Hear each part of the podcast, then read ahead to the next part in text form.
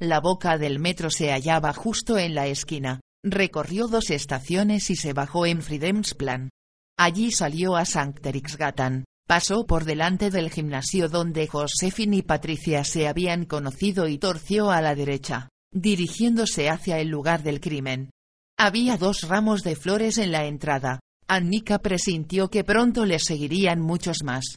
Permaneció parada un rato junto a la verja. Hacía por lo menos tanto calor como el día anterior. Sintió sed. Justo cuando había decidido marcharse de allí aparecieron dos mujeres jóvenes, una rubia y otra morena, paseando lentamente por Drottningholmsva con diéresis gen. Annika decidió quedarse. Vestían iguales minifaldas y los mismos zapatos de tacón de aguja, mascaban chicle y cada una sujetaba una Pepsi Max. Ayer murió aquí una chica dijo la rubia al pasar junto a Annika, y señaló un lugar entre las tumbas. ¿No me digas? respondió la morena y abrió los ojos. La primera asintió solícita y adelantó una mano. Estaba ahí tumbada, completamente destripada. Violada después de muerta. ¡Qué horrible! exclamó la morena. Annika vio cómo sus ojos se arrasaban en lágrimas. Se detuvieron un par de metros más allá, miraron espiritualmente las sombras de un verde profundo. Después de unos minutos ambas lloraban. Tenemos que dejar una nota, dijo la rubia. Encontraron un recibo en un bolso, y un bolígrafo en el otro. La rubia escribió un saludo ayudándose con la espalda de la amiga. A continuación se secaron las lágrimas y bajaron hacia el metro. Cuando doblaron la esquina, Annika se acercó y leyó la nota. Te echamos de menos, decía. Al mismo tiempo vio al equipo de reporteros del concurrente en bajarse de un coche en Kronovesgatan, a lo lejos junto al parque infantil. Se dio media vuelta y bajó apresuradamente hacia Sankt Geo con diéresis Ransgatan. No deseaba, en absoluto, charlar con Arnepea con Anillo Olson. Al dirigirse hacia la parada del 56 pasó el portal de Daniela Hermanson, la mamá animada que siempre dormía con la ventana abierta. Pescó el cuaderno. Yes, tenía el código del portero automático apuntado junto a la dirección de Daniela.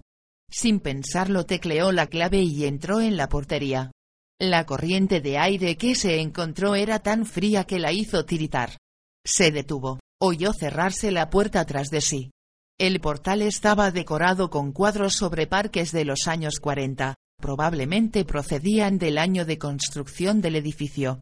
Daniela vivía en el segundo derecha. Annika tomó el ascensor. Nadie abrió la puerta. Miró su reloj de pulsera, las tres y diez. Seguramente Daniela estaba en el parque con Scrutis. Suspiró. Hasta el momento, el día no había dado mucho de sí. Miró a su alrededor en el rellano al que daban muchas puertas, los apartamentos debían de ser muy pequeños. Los nombres en los buzones estaban escritos con letras amarillentas de plástico. Se acercó y estudió el más próximo. Svensson, leyó. No tuvo que pensarlo demasiado. Ya que estaba allí aprovecharía para escuchar la opinión de otros vecinos. La pequeña hendidura que se abrió en casa de Svensson dejó escapar una ráfaga de hedor corporal. Annika retrocedió. Por la puerta entreabierta vislumbró una figura informe de mujer con un vestido de poliéster lila y turquesa. Ojos miopes, pelo canoso enmarañado y fijado con abundante laca. Sostenía en brazos un perrito regordete. Annika no pudo determinar su raza. Disculpe que la moleste dijo Annika, soy del periódico KVA con diéresis present. Nosotros no hemos hecho nada, replicó la señora. Miró asustada a Annika desde la abertura. No, claro que no respondió Annika con educación. Solo llamaba para saber cómo han reaccionado ustedes al conocer el crimen que se ha cometido justo aquí al lado. La señora entornó la puerta aún más.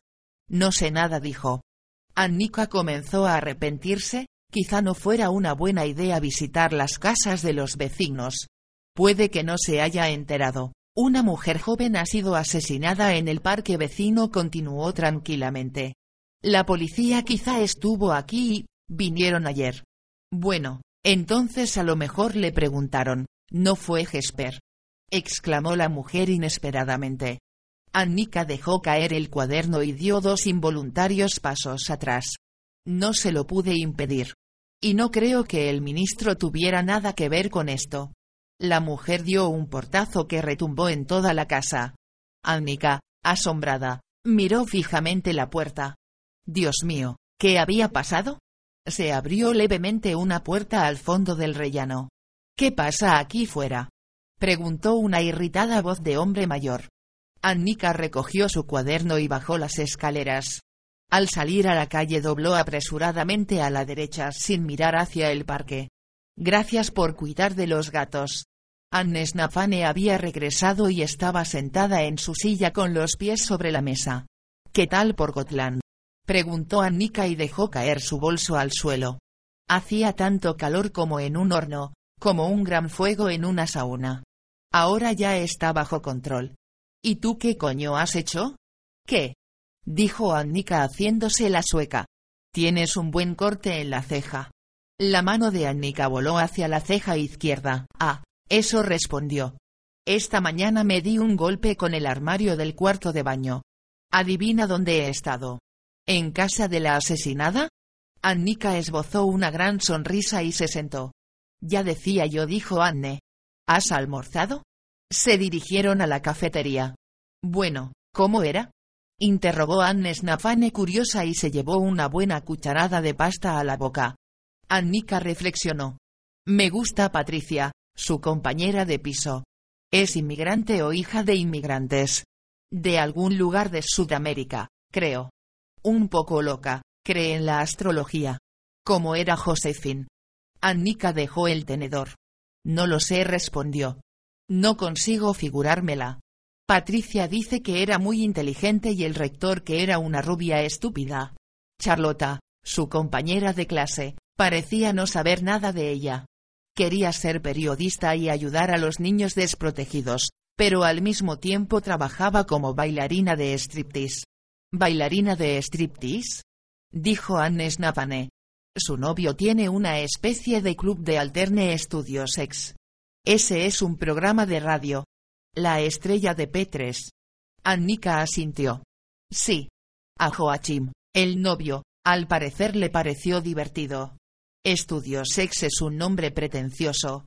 Si su intención era irritar a las estrellas de la radio, esto le confiere cierta inteligencia, señaló Anne Snapane. Annika sonrió y tomó una buena cucharada. Cuéntame más cosas. ¿Cómo era la casa? Annika masticó y pensó. Espartana relató. No estaba amueblada. Los colchones puestos directamente en el suelo. Como si no se hubiera mudado de verdad. Como consiguió un apartamento en Dalagatan. Mamá Barbro lo compró en el mercado negro.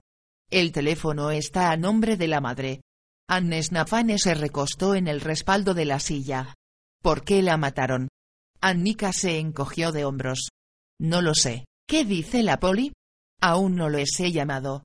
Cada una se compró su loca y regresaron a la redacción. Spiken hablaba por teléfono, no había nadie más. ¿Qué haces hoy? preguntó Annika.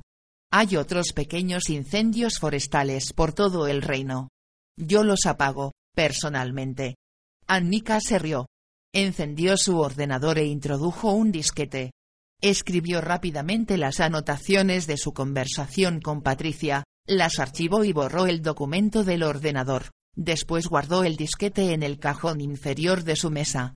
Entonces sonó el teléfono de Annika, la señal indicaba que era una llamada interna. Tienes visita, anunció Torebrand. ¿Quién es? preguntó Annika. Torebrand desapareció del auricular y ella le oía refunfuñar a lo lejos. Oiga, espere. No puede entrar así, pasos que regresaban al teléfono. Oye, ya sube. No creo que haya ningún problema. Es un hombre. La irritación de Annika creció. Torebrand estaba allí para impedir estas cosas. Viejo de mierda. ¿Qué quería? Quería discutir contigo algo del periódico de hoy. Tenemos que ser abiertos con los lectores, dijo Torebrand. En ese mismo instante Annika divisó al hombre con el rabillo del ojo. Venía corriendo hacia ella, sus ojos brillaban. Annika acabó la conversación. Siguió al hombre con la mirada, todo el camino a lo largo de la redacción hasta el borde de su mesa.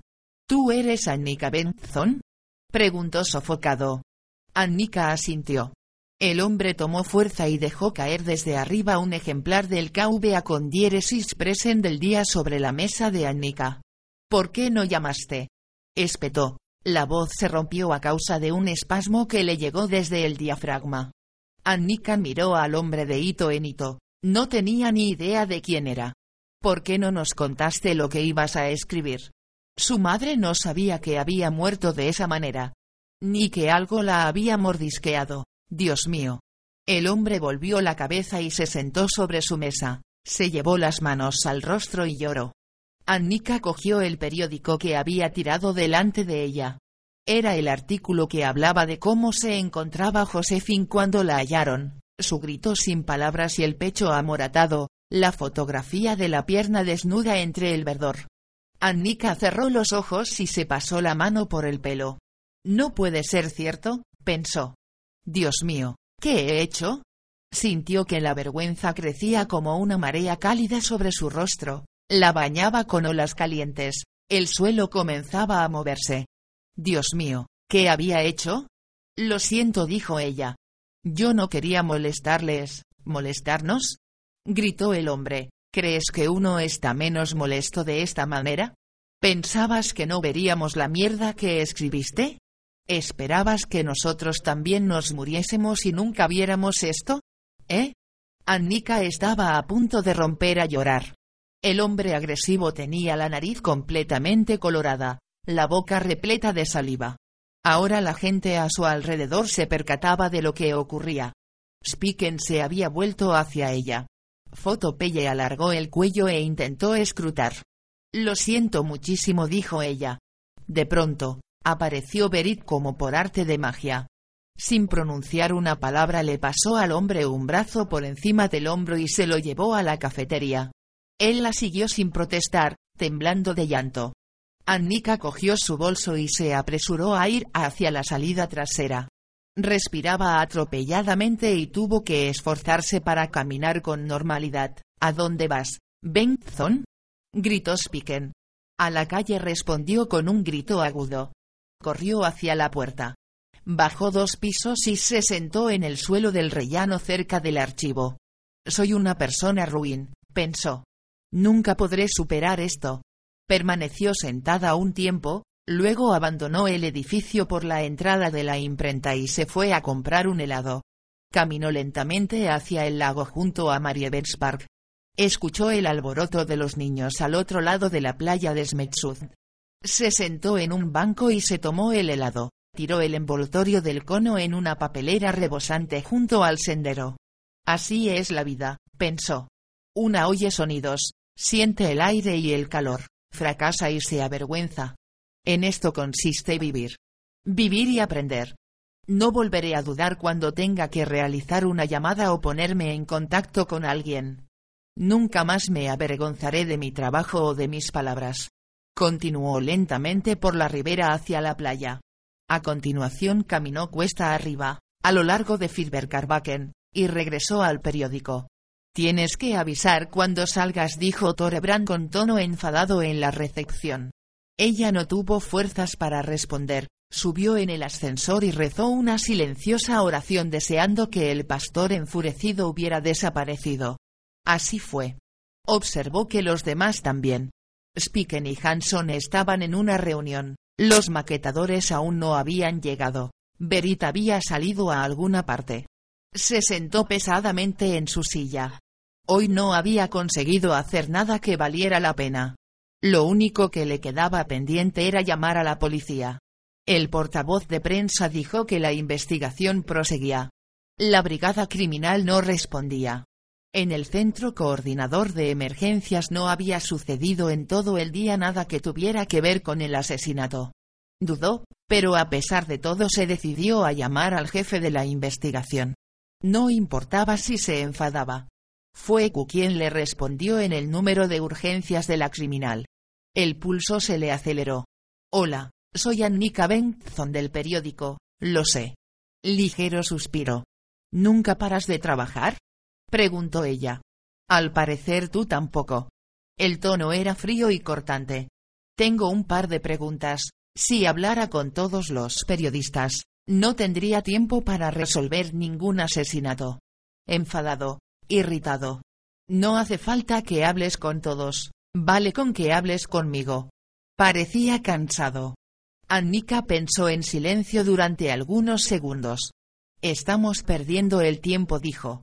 Sería mucho mejor si respondieras a mis preguntas. Lo mejor sería colgar. Entonces, ¿por qué no lo haces? Él respiró en silencio en el auricular, como si pensara lo mismo. ¿Qué quieres saber? Preguntó Kedo. ¿Qué habéis hecho hoy? Rutina. Interrogatorios. Patricia. Joachim. ¿Los otros del club? ¿Quizá algún cliente? ¿Los padres? ¿El hermano gemelo? ¿La gente de la casa vecina? ¿La señora gorda con el perro? ¿Quién es Jesper? ¿Y quién es el ministro? Annika percibió su asombro a través del teléfono. Has hecho tus deberes, dijo él. No respondió ella. Resear normal. Hemos encontrado su ropa, anunció él. Annika sintió que se le erizaba el vello de los brazos. Esto no era aún oficial. Le estaba dando una exclusiva. ¿Dónde? En el crematorio municipal de H.O. con diéresis Gdalen. ¿En el vertedero? No, en un compresor junto a una gran cantidad de desperdicios. La tuvieron que tirar en alguna papelera de Kungsolmen. Las papeleras se vacían cada día en un camión de una empresa de Estocolmo y la basura se prensa junto a todo lo demás que se encuentra en la calle. Imagínate. ¿La podéis utilizar como prueba? Hasta el momento, los técnicos han encontrado entre las fibras del tejido restos de un televisor, relleno de sofá, residuos de cáscara de plátanos y excrementos de un pañal de bebé. Él suspiró. ¿Así que el descubrimiento no vale nada? Señaló Annika. Por lo menos de momento. ¿Estaba rota? Hecha añicos. A causa del compresor. En tal caso, todas las huellas dactilares, pelos, desgarrones y cosas por el estilo que podrían indicar algo están destruidos? Lo has entendido perfectamente. ¿Puedo escribir esto? ¿Te parece que aporta algo? Ella recapacitó. El asesino la tuvo que tirar allí. Alguien pudo verlo. ¿Dónde? ¿Cuánta gente crees que tira basura cada día en las papeleras de Kungsolmen? Ella pensó en los envoltorios de helados de la papelera junto al lago. Más o menos, ¿Todo el mundo? Correcto. Y ni siquiera hace falta que haya sido el asesino. La ropa la pudo encontrar un amigo del orden que quiso limpiar el suelo. Ella esperó en silencio. Por lo menos indica que vosotros, la policía, hacéis algo, replicó ella. Él se rió. Vaya, no está mal, dijo él. Quizá no sea necesario relatar exactamente el mal estado en que se encontraba la ropa, añadió Annika. El asesino no necesita saber eso. Currió, pero no respondió, ¿y los interrogatorios? Q se volvió a cerrar. No puedo decir nada de eso. Continúan. ¿Con las personas que nombré antes? Estas son solo el comienzo. ¿Y la autopsia? ¿Ha dado algo? Se lleva a cabo en horario de oficina, es decir, comenzará mañana. ¿Qué clase de sitio es Estudio Sex? Date una vuelta por ahí y verás. ¿De qué ministro hablaba la anciana? Lo sabéis. Suerte que todavía tienes algo que descubrir. Dijo él. Adiós. Annika recapacitó durante unos segundos. Esto de la ropa era nuevo, podrían explotarlo. Era una pena que la policía no atribuyera más valor al hallazgo, pero ahora, por lo menos, sabían que el asesino no la tenía. Spiken, Hanson y Fotopelle habían regresado de la reunión. Estaban sentados en la mesa de noticias charlando. Tengo una cosa en exclusiva, por lo menos de momento anunció ella. Los hombres levantaron la vista con la misma expresión de sorpresa y ligera irritación. Han encontrado la ropa. Los dos hombres estiraron la espalda y cogieron sus bolígrafos. Coño. ¿La podemos fotografiar?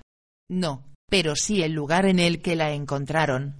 El crematorio municipal de H.O. con diéresis Gdalen. ¿Consiguieron algo? Annika sopesó su respuesta. En realidad no. Pero la policía no lo podrá refutar, dijo ella. Los dos hombres asintieron. Esto está muy bien, dijo Hanson. Si lo juntamos a lo demás obtendremos una buena mezcla. Mira. Le alargó a Annika un cuaderno de apuntes. Me parece que comenzaremos con tu asunto. Nueva pista de la policía. Fotografía de Josephine. Fotografía del basurero. Dentro de poco tendrás un careto. Benson. Los hombres soltaron una risa amable. Annika bajó la mirada y se sonrojó. Luego tenemos al padre, continuó Hanson. Verita ha hecho una entrevista fantástica. Annika se quedó estupefacta. ¿Sí? Yesbox, estuvo aquí arriba gritando así que Berit se ocupó de él. Dijo que quería hablar. Ahora está con los padres enseñándoles el texto. Deseaban verlo antes de su publicación. Increíble murmuró Annika. Luego necesitaremos algo del lugar del crimen. ¿Sabes si ya hay flores? Por la tarde no había muchas. Vete a ver si hay más. ¿Puedes? También sería interesante que hablaras con alguno de los apenados que se acerquen al lugar, con alguien que escriba una carta o encienda una vela. Annika suspiró y asintió. ¿Qué tal fue con los compañeros de clase? preguntó ella. Berit no encontró a ninguno, excepto a tu Charlota. Tenemos una fotografía de ella en la habitación de su casa. Seguro que muchos regresarán esta noche, las vacaciones están a punto de terminar. Pero pasamos de ellos por el momento. Es suficiente por hoy. Además, también tenemos los incendios forestales y la situación en el Oriente Próximo. Quizá acaben en guerra ahí abajo. Los maquetadores irrumpieron anhelantes, con ganas de trabajar. Annika regresó a su mesa, escribió sobre la nueva pista de la policía y cogió su bolso para ir de nuevo al lugar del crimen. Bertil Strand no estaba, y Annika encendió el televisor que colgaba de una esquina de la sala de recreo de los periodistas. Las noticias locales ni siquiera nombraron a Josephine. Rapport dedicó medio programa a Oriente Próximo. Durante los enfrentamientos habían muerto siete israelíes y quince palestinos. Tres de ellos eran niños. Annika se estremeció. A continuación, el portavoz del Partido de los Ecologistas demandaba una comisión sobre el registro de opinión y el asunto OIB. Annika bostezó. Al final de la retransmisión mostraron la segunda parte del reportaje del corresponsal en Rusia sobre el conflicto del Cáucaso. Ayer había entrevistado al presidente que hablaba sueco, hoy el periodista continuaba con la guerrilla bien equipada, que representaba a una minoría. Luchamos por nuestra libertad, dijo el dirigente guerrillero y sostenía un Kalashnikov en cada mano. El presidente es un traidor hipócrita. En el cuartel general de la guerrilla había mujeres y niños. Los pequeños reían y jugaban, polvorientos y descalzos. Las mujeres se pasaban el velo por la cabeza y desaparecían en el agujero negro de la puerta de sus casas. El jefe guerrillero abrió una puerta que daba a un sótano. El reportero le siguió bajo tierra.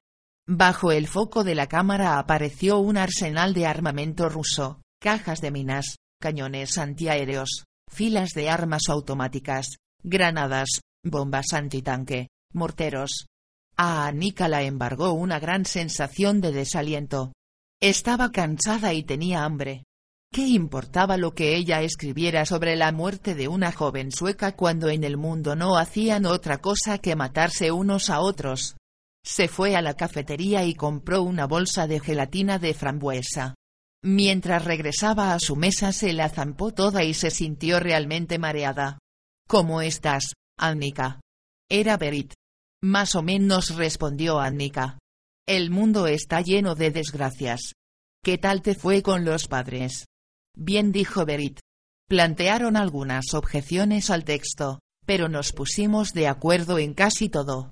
Tenemos una fotografía de ellos, sentados en la cama del cuarto de niña de Josephine. ¿Todavía conservan los muebles?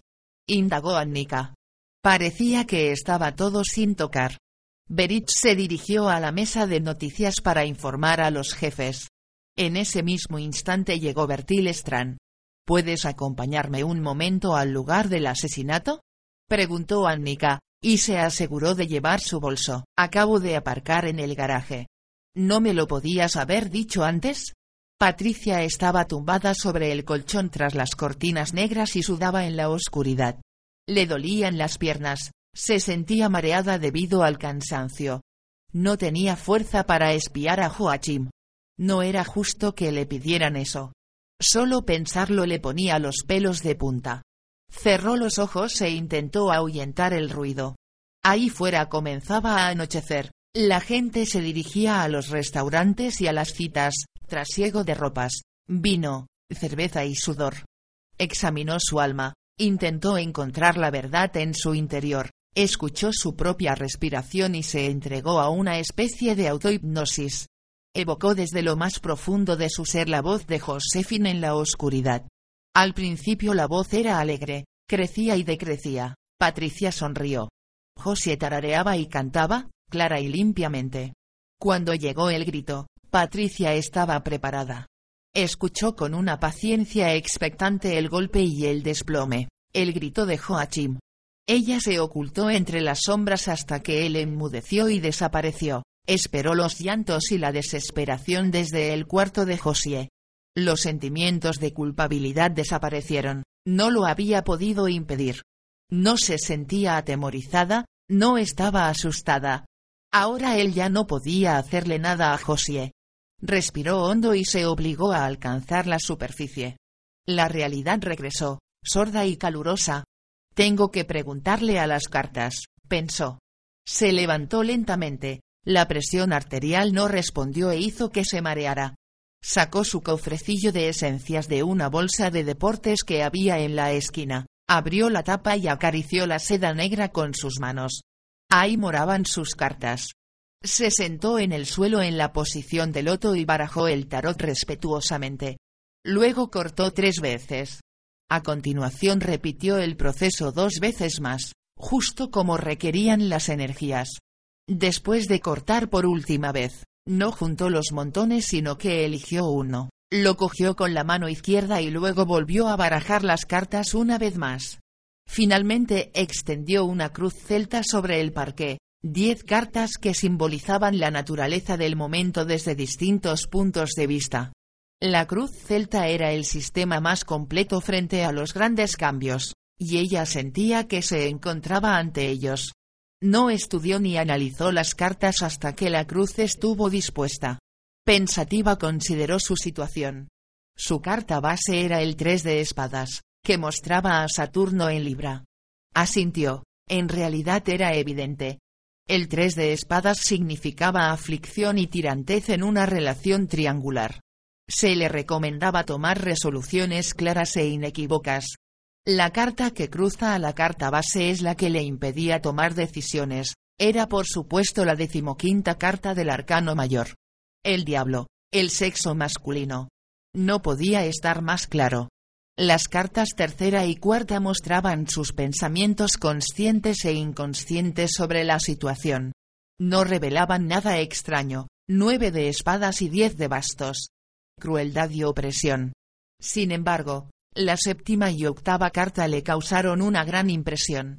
La séptima la simbolizaba a ella misma y se trataba de la decimoctava carta del arcano mayor, la luna. No era bueno. Indicaba que se encontraba ante una prueba definitiva y muy difícil, y que ésta tenía que ver con el sexo femenino. La octava carta la hizo recapacitar.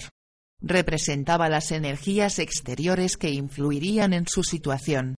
El mago, la primera carta, simboliza a un comunicador alocado, un brillante sofista que se mueve continuamente en la linde de la verdad. Ella ya se imaginaba quién podía ser. La décima carta, el resultado, la tranquilizó. El seis de bastos. Júpiter en Leo. Claridad. Revelación. Victoria. Ahora sabía que lo conseguiría. Diecisiete años. Nueve meses y tres días nuestra felicidad es sólida. Él me abraza siempre. Su compromiso es enorme. De vez en cuando me resulta difícil satisfacerle. Su desengaño es grande si no se lo cuento todo. Debo ser más cuidadosa. Nuestros viajes en el tiempo y en el espacio son eternos. Le quiero muchísimo. He intentado explicarle, la culpa no es suya. Es mía, soy yo quien no se decide a valorarlo como se merece. Me ha comprado ropa que yo nunca antes había tenido, símbolos de amor y confianza. Mi ingratitud se basa en el egoísmo y la inmadurez. Su desencanto es profundo y fuerte. No hay disculpa posible, una tiene su responsabilidad en una dualidad universal. Lloro al comprender mi imperfección. Él me perdona. Luego hacemos el amor. No me abandones nunca, dice, no puedo vivir sin ti. Y yo se lo prometo. Lunes, 30 de julio. Spiken se paseaba junto a la mesa de Annika, cuando todavía faltaba una hora y media para que ella comenzara a trabajar. Berit ha recibido un soplo buenísimo sobre otro asunto, informó el jefe de noticias. Hoy tú te encargarás de cubrir el asesinato junto a Carl Wennergren. Annika dejó caer el bolso al suelo y se secó el sudor de la frente. Cada día hace más calor, dijo. Carl viene de Nina con Dieres Sam anunció Spiken. ¿Te has enterado de que ha ganado la vuelta a Gotland? Annika se sentó y encendió el ordenador. No, pero me alegro. Spiken se sentó a su mesa y abrió el concurrenten. Hoy hemos ganado, señaló él. No tienen a los padres ni la información sobre la ropa encontrada. Ayer tú y Berit hicisteis un buen trabajo. Annika bajó la cabeza. ¿Qué haremos hoy? preguntó ella. Hoy no tendremos cartelera, anunció Spiken.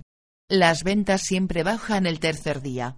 Además tendría que ser algo realmente grande que superara la historia de Berit. Debéis intentar sacarle una teoría a la policía, a estas alturas deberían tener una. ¿Sabes si se traen algo entre manos?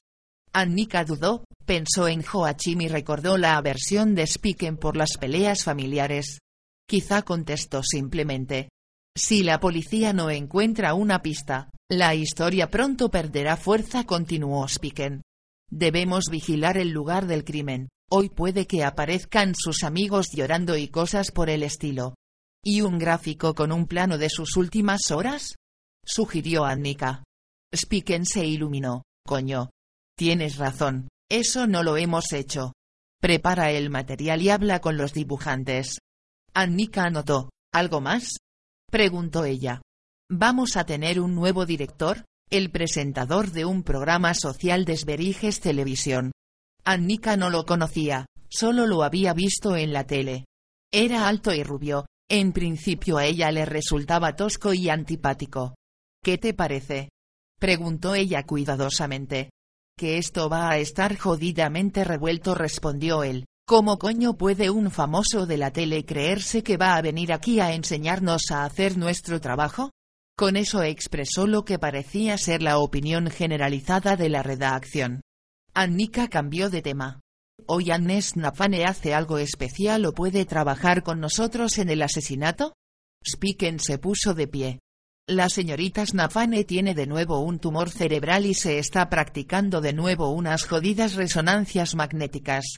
Pero, Carl, joder, felicidades. Carl Wennergren entró paseando por la redacción con una copa en la mano. Spiken se acercó a él en dos zancadas, le palmeó la espalda. Annika permaneció sentada a su mesa, muda y conmocionada. Dios mío, Anne, un tumor cerebral. Le temblaban las manos cuando cogió el auricular y marcó el número. Anne Snapane respondió después de la primera señal. ¿Cómo coño estás? preguntó Annika con el llanto en la voz. Estoy muy preocupada, contestó Anne Snapane. Me siento mareada y sin fuerzas. Si cierro los ojos veo lucecitas. Spiken me lo ha dicho.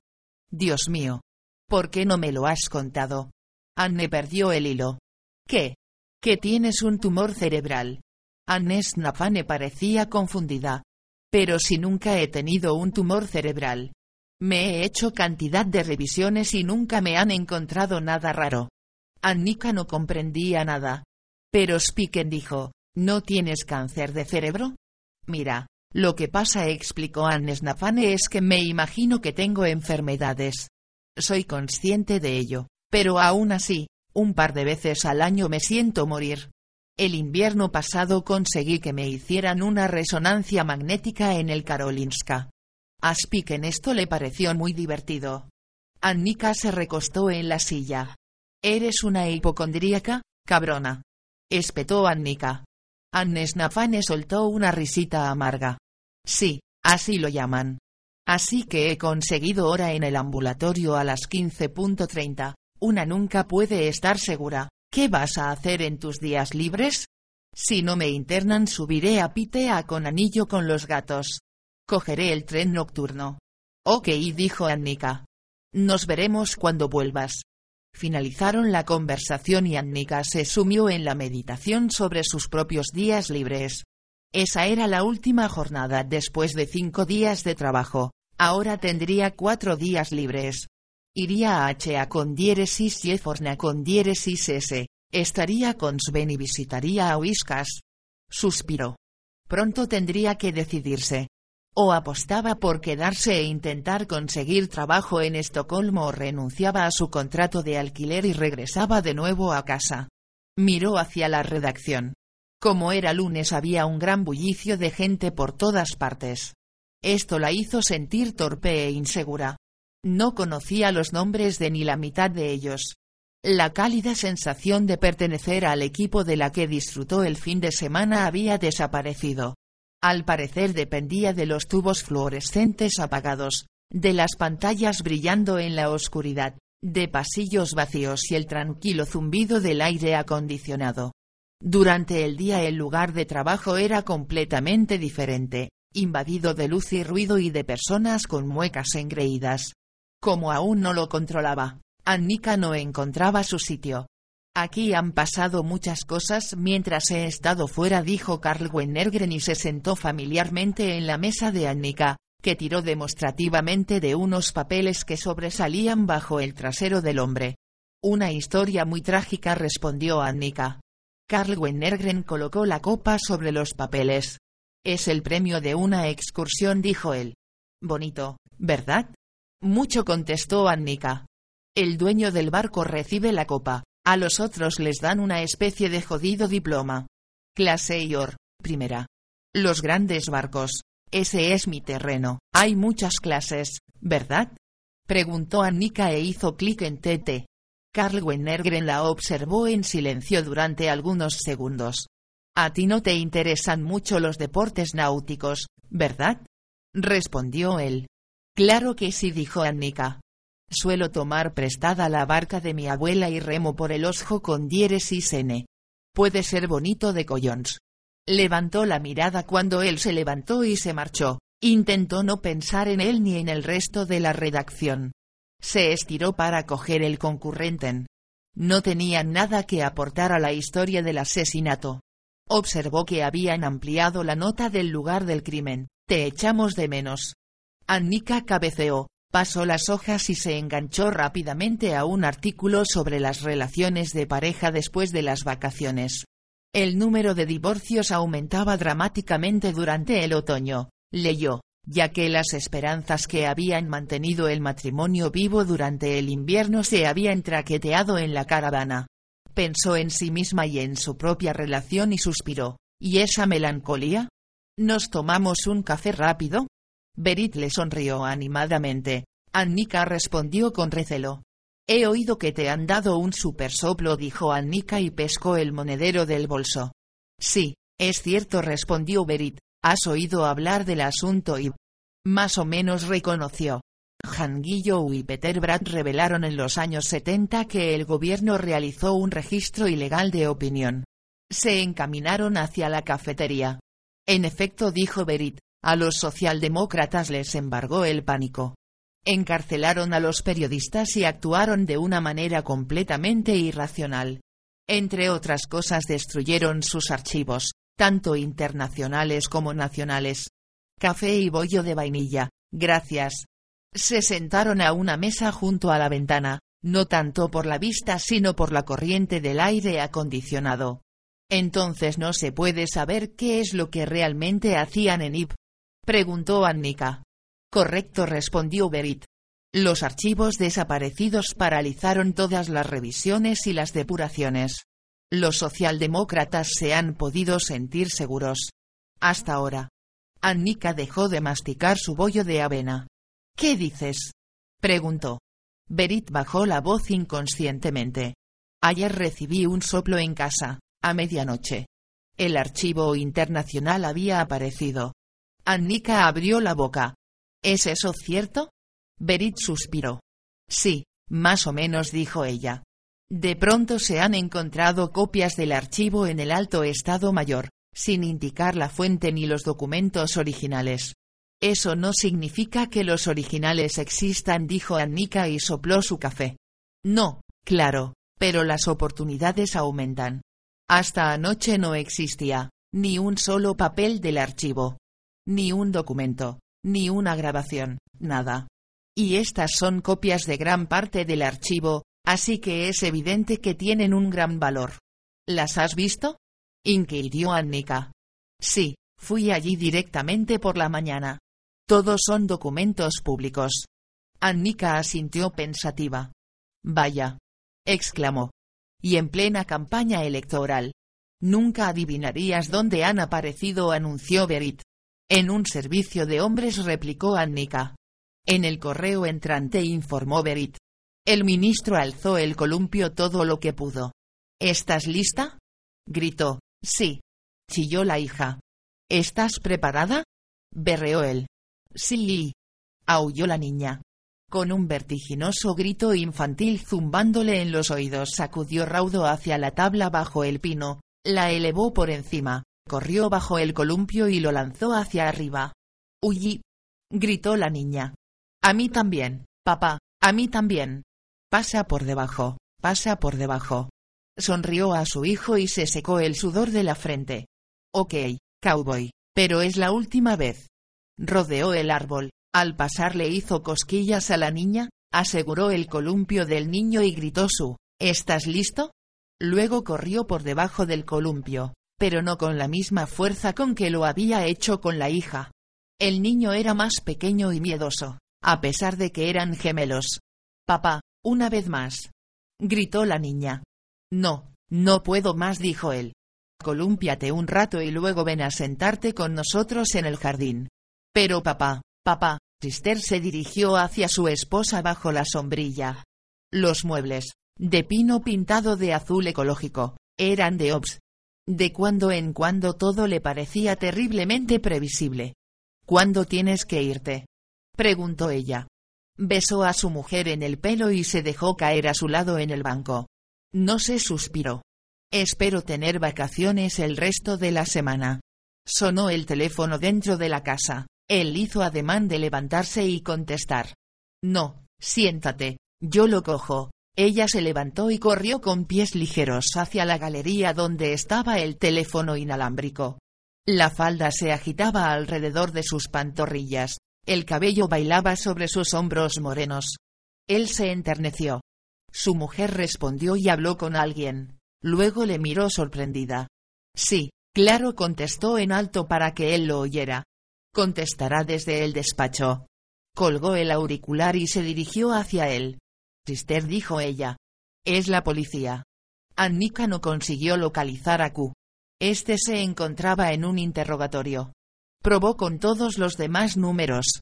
En el centro de emergencias no había ninguna novedad. El comisario de guardia se enfadó, el portavoz de prensa estaba ocupado, no respondía nadie en casa de Patricia.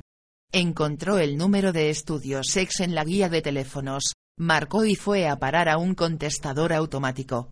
La voz de una joven que intentaba sonar sensual mencionaba el horario de apertura, de una de la tarde a cinco de la madrugada. Además, añadía, en el local se podían encontrar jovencitas agradables, invitarlas a champaña, asistir al show o a un pase privado, ver y comprar películas porno. Finalmente, daba la bienvenida al club más acogedor de Estocolmo a todos los curiosos y amantes del sexo. Annika sintió un ligero malestar. Volvió a llamar y grabó el mensaje en una cinta.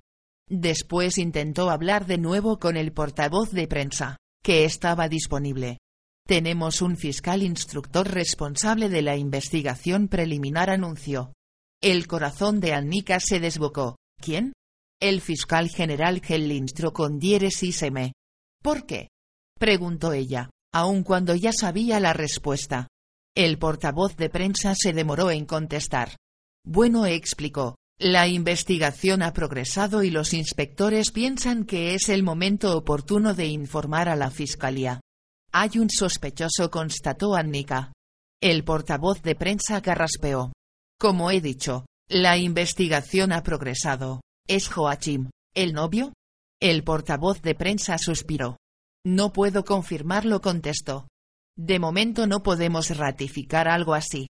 Pero, ¿es así? insistió Annika. Hasta el momento hemos realizado muchos interrogatorios y hay indicios que señalan en cierta dirección. Sí. Pero te ruego que por ahora no publiques estos datos. Podrían perjudicar la investigación. Un sentimiento de triunfo creció en su interior. Yes. Era él. El jodido canalla, propietario del club de Alterne, maltratador de mujeres. Entonces, ¿qué puedo escribir? preguntó Annika. Podré escribir que la policía está siguiendo una pista y ha detenido a un sospecho, que se han realizado muchos interrogatorios. ¿Le había denunciado alguna vez? ¿Quién? Josephine. ¿Había denunciado a Joachim alguna vez por amenazas y malos tratos? No, no hemos encontrado nada de eso. ¿Por qué pensáis que es él? No quiero entrar en detalles. ¿Es algo que dijo durante el interrogatorio? ¿Es Patricia? El portavoz de prensa dudó. Acepta lo que te digo, respondió. No te puedo dar ningún detalle. No hemos llegado tan lejos. Ninguna persona está acusada del crimen. La policía continúa trabajando imparcialmente en la búsqueda del asesino de Josephine. Annika comprendió que no llegaría más lejos. En cambio, dio las gracias, colgó y llamó al fiscal general Hellinstro con diéresis M que al parecer iba a estar en los juzgados durante todo el día. Pegó un respingo. Lo mejor sería bajar a las siete ratas y comer algo. Tienes un mensaje, dijo el conserje, enfadado, y le alargó una nota telefónica al pasar por la recepción antes de subir. Martin Larsonberg, el rector de la escuela de Josephine, la estaba buscando. El número no era el de su casa, sino que parecía ser una extensión de la centralita. Me alegra que me llames, dijo enérgico. Hemos abierto el centro juvenil de TEA con diéresis vi una semana antes de lo planeado. Vaya, respondió Annika, ¿por qué? Tenemos que asimilar el dolor por la muerte de Josephine, contestó. Hay un grupo de crisis que se ocupará de todos los jóvenes afligidos. Asistente social, psicólogo, pastor, profesores de ocio y maestros, la escuela se moviliza cuando hay que enfrentarse a las grandes cuestiones de nuestro tiempo. Annika dudó, ¿tenía Josefin tantos amigos de verdad? Martin Larsonberg respondió con profunda seriedad. Un crimen así conmociona a toda una generación. Nosotros, los representantes escolares, sentimos que necesitamos estar aquí con los alumnos y apoyarlos en sus traumas. No se puede ignorar un dolor colectivo de esta magnitud. ¿Y usted desea que escribamos sobre esto? inquirió Annika. Para nosotros es importante que Teacondieresis sea un ejemplo para otros centros en la misma situación, explicó él. Claro que lo superaremos. Se necesitan compromiso y recursos, y nosotros los tenemos. ¿Puede esperar un segundo? dijo ella. Se levantó y se dirigió hacia Spiken. El jefe de noticias hablaba por teléfono, como de costumbre. ¿Nos interesa una orgía de dolor en Tea con? Preguntó Annika sin esperar que él acabara de hablar. ¿Qué? Respondió Spiken y posó el auricular en su barriga. El rector ha abierto el centro juvenil. ¿Debemos cubrirlo? Be dijo Spiken y retomó el teléfono. Se marchó con un fotógrafo becario llamado Peterson, que tenía un virrioso golf que se calaba en cada semáforo. Nunca más me quejaré de Bertil Strand, pensó. El centro juvenil estaba ubicado en un edificio de metal rojo de los años 70. Se componía de cocina, sala de billar y salón con televisor y sofás. La mayor parte del local estaba, naturalmente, ocupado por chicos. Las chicas se agolpaban en una esquina. Muchas de ellas lloraban. Annika y el fotógrafo dieron una vuelta rápida antes de que Martin Larsonberg lo recibiera. Es importante que nos tomemos en serio los sentimientos de los jóvenes, se explicó con gesto preocupado. Estaremos abiertos las 24 horas el resto de la semana. Annika anotó y sintió una desagradable sensación en su estómago. Había mucho ruido en el local. Los jóvenes estaban agitados y sobreexcitados, se gritaban unos a otros y los nervios estaban a flor de piel. Dos chicos trataron de quitarle la camiseta a una chica en la sala de billar, no pararon hasta que la asistente social les llamó la atención. Lota es un poco ligera de cascos, señaló Martin Larsonberg disculpándose. Annika, sorprendida, le miró de hito en hito. Está defendiendo el comportamiento de los chicos, replicó Annika. Lo están pasando mal. Anoche apenas durmieron, explicó el rector. Aquí está Lisbeth la asistente social. Annika y Peterson se presentaron. Es muy importante que desentrañemos todo esto minuciosamente, expuso la asistente social. Debemos escuchar con detenimiento a los jóvenes. ¿Es posible hacerlo en estas condiciones? preguntó Annika con mucho tacto. Los chicos deben compartir su dolor, respondió. Ellos mismos se ayudan a superar la pena. Estamos abiertos para todos los amigos de Josephine. ¿También para los de otros municipios? inquirió Annika. Todos son bienvenidos, terció Martin Larsonberg con energía. Tenemos capacidad para ayudar a todos los que necesiten apoyo. Tres muchachos comenzaron a pelearse por un taco de billar en la sala contigua. Martin Larsonberg se dirigió hacia allí. ¿Realizáis algún tipo de visitas? preguntó Annika. La asistente social sonrió insegura. ¿Cómo? ¿Qué quieres decir? La mejor amiga de Josefin se llama Patricia. ¿Habéis hablado con ella? ¿Ha venido por aquí? respondió la asistente con mirada interrogante. Annika observó a su alrededor. Había cuatro chicas sentadas junto a un trepidante estéreo. Sollozaban y escuchaban a todo volumen de Arsine Aven de Eric Clapton. Seis chicos jugaban a las cartas. Era difícil de imaginar que Patricia pusiera voluntariamente los pies en aquel lugar. Lo dudo, dijo Annika. Pero será bienvenida. Todos son bienvenidos, anunció la asistente. ¿Y estaréis abiertos toda la noche? Nuestro apoyo no flaquea. Yo misma he interrumpido mis vacaciones para ayudar. La asistente sonrió. Tenía algo brillante y sobrenatural en la mirada. Annika cerró el cuaderno. Había algo en todo aquello que no le gustaba. La mujer no estaba allí por Josefino sus amigas, sino por su propio interés. ¿Puedo hablar con alguna de sus amigas? preguntó Annika. ¿De quién? respondió la asistente. De Josefin replicó Annika. Sí, claro.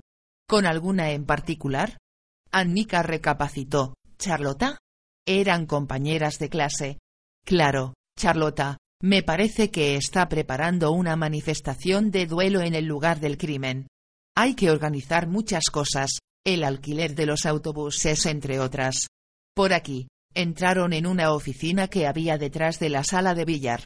Allí estaba sentada una joven con falda corta, muy bronceada, que discutía algo por teléfono. Arqueó las cejas, irritada por ser molestada, pero se iluminó cuando Annika mostró el KVA con diéresis presen y acabó la conversación apresuradamente. Charlota, la mejor amiga de Josefin saludó y esbozó una sonrisa suficientemente apenada. Annika bajó la mirada y murmuró su nombre. Ya habíamos hablado antes dijo y Charlota asintió corroborante.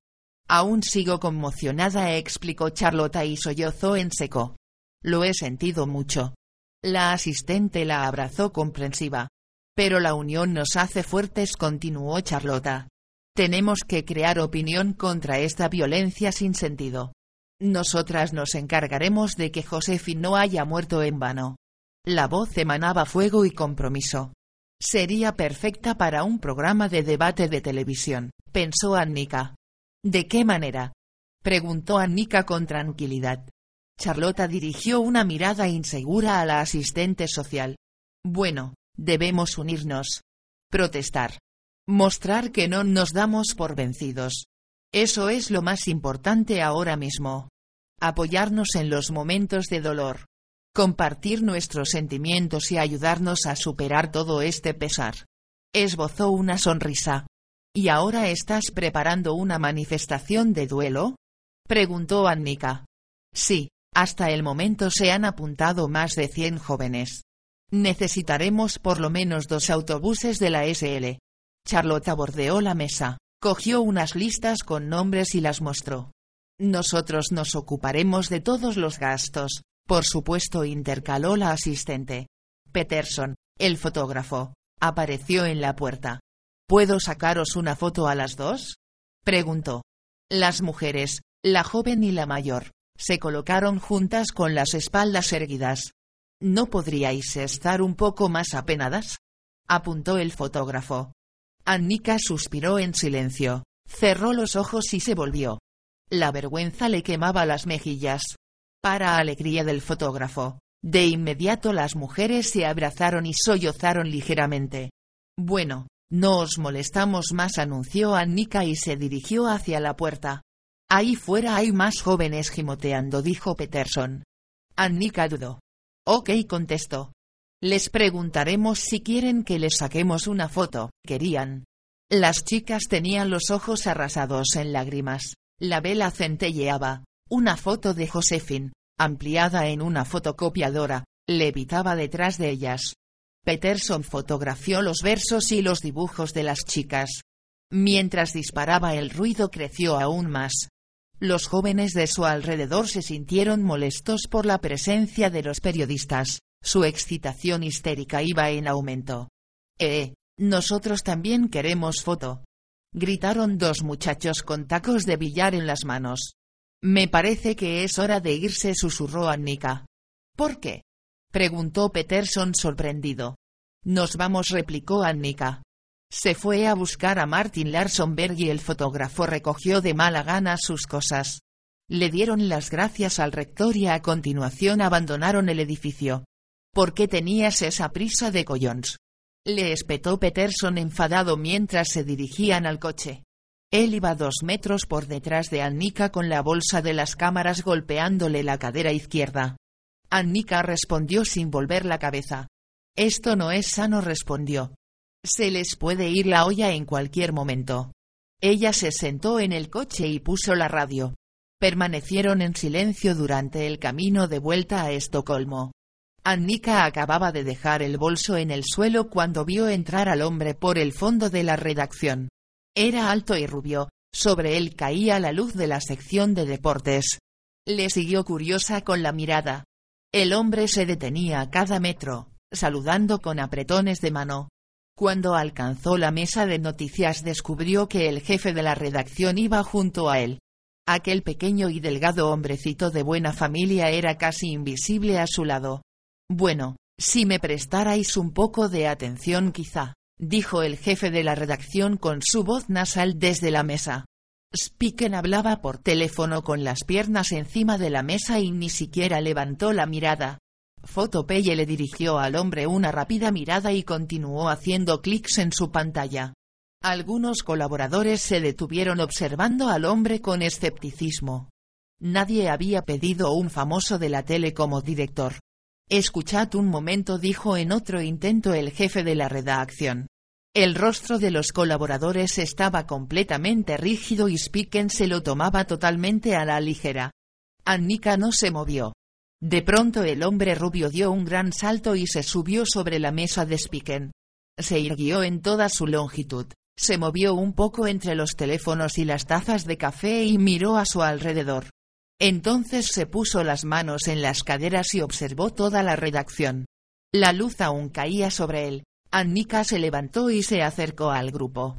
Spiken, que tenía los pies del hombre frente a sus ojos, levantó la mirada siguiendo su cuerpo. Dijo Ilko Liubak y colgó el auricular.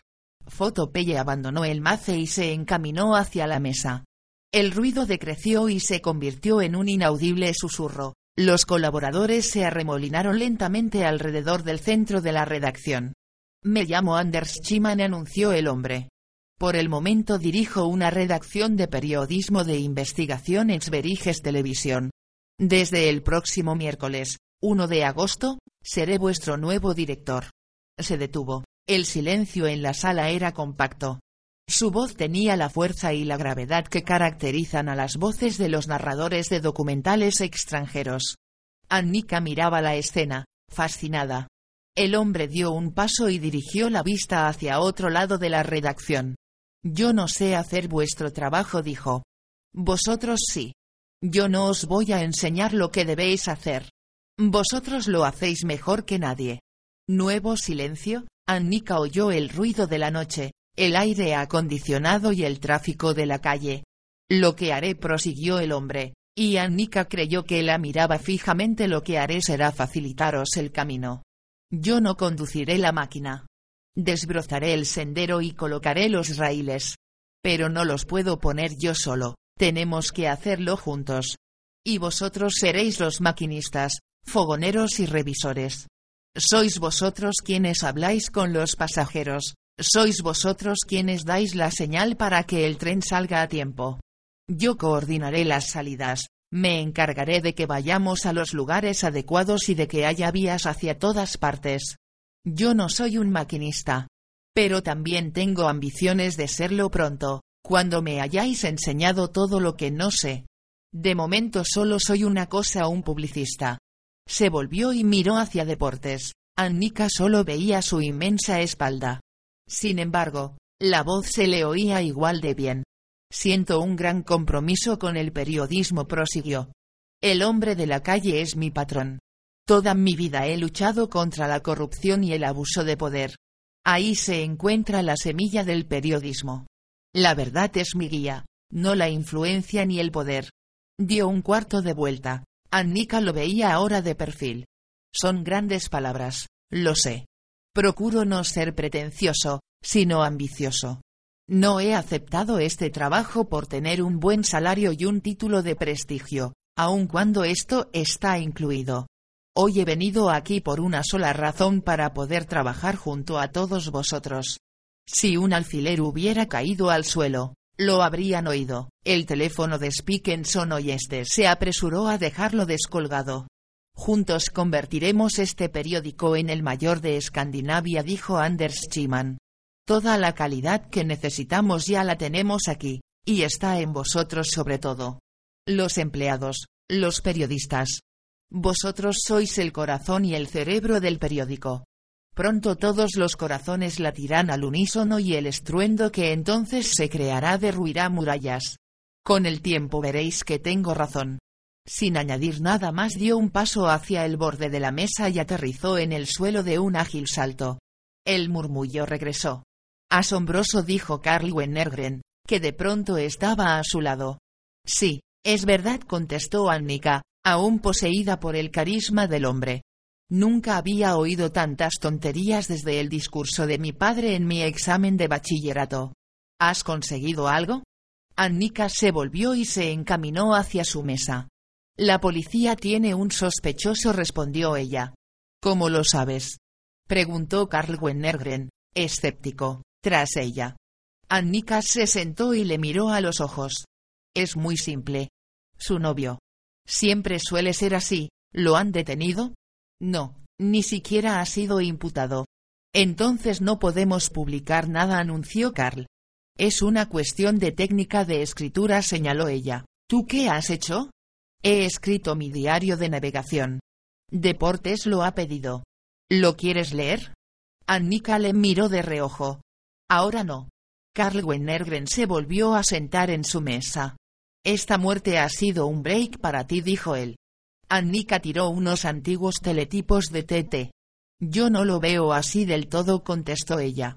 Titular y primera página dos días seguidos. Ningún otro becario lo ha conseguido este verano, dijo Carl Wennergren.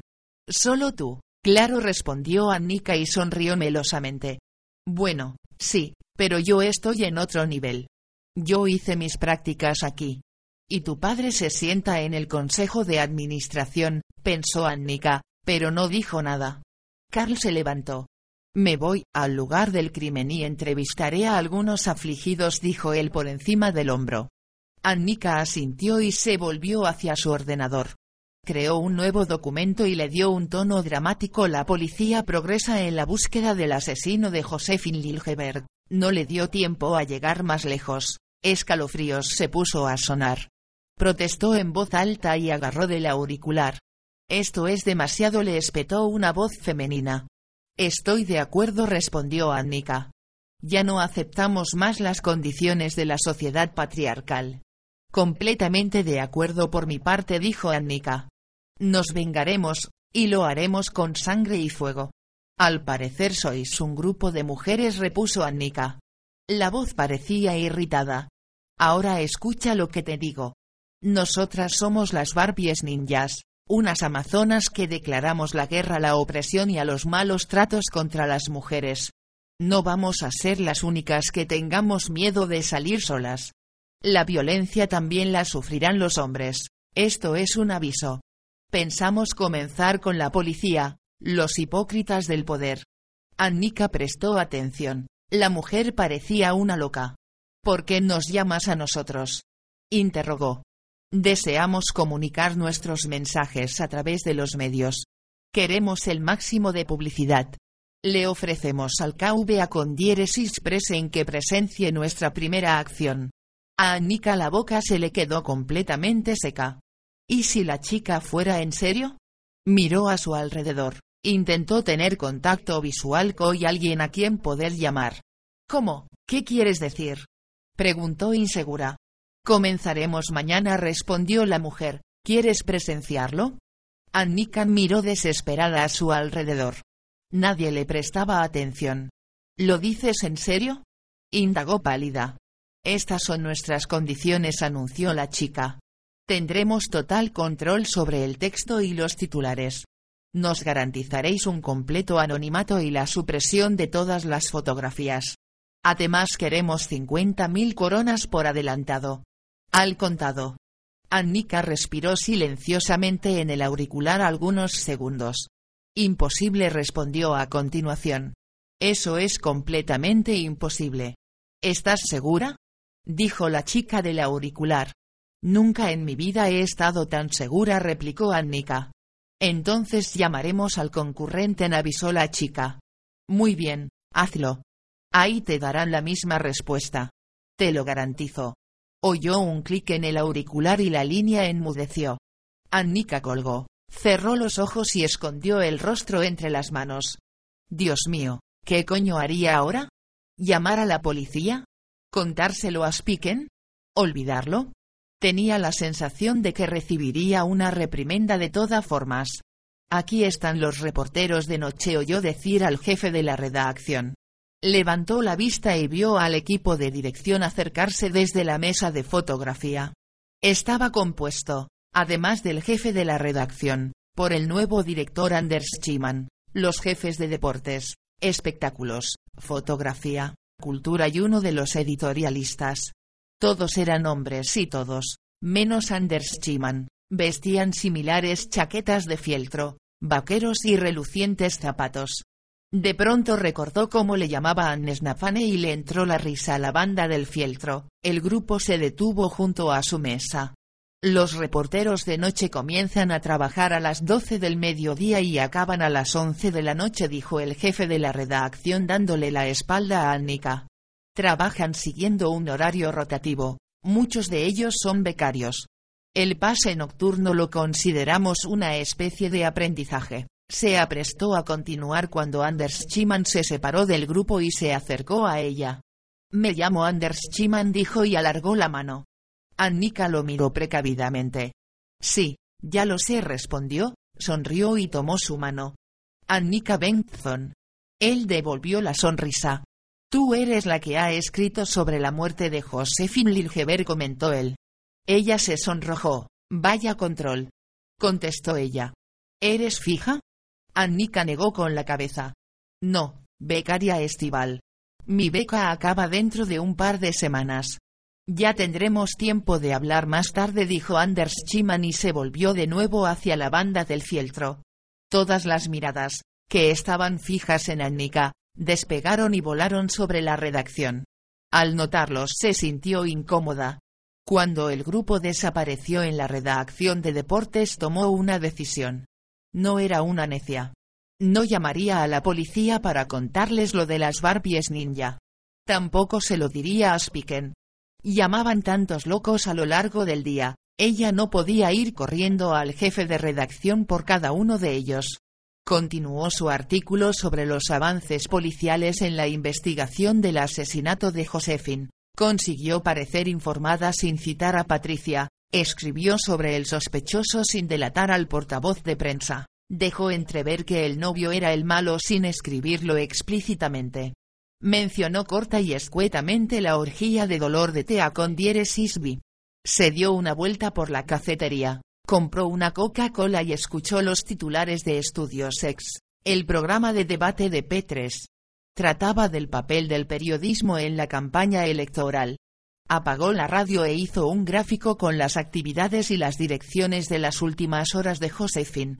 Lo único que dejó fuera fue el nombre del local de alterne en el que trabajaba Josefin. Lo denominó simplemente el club.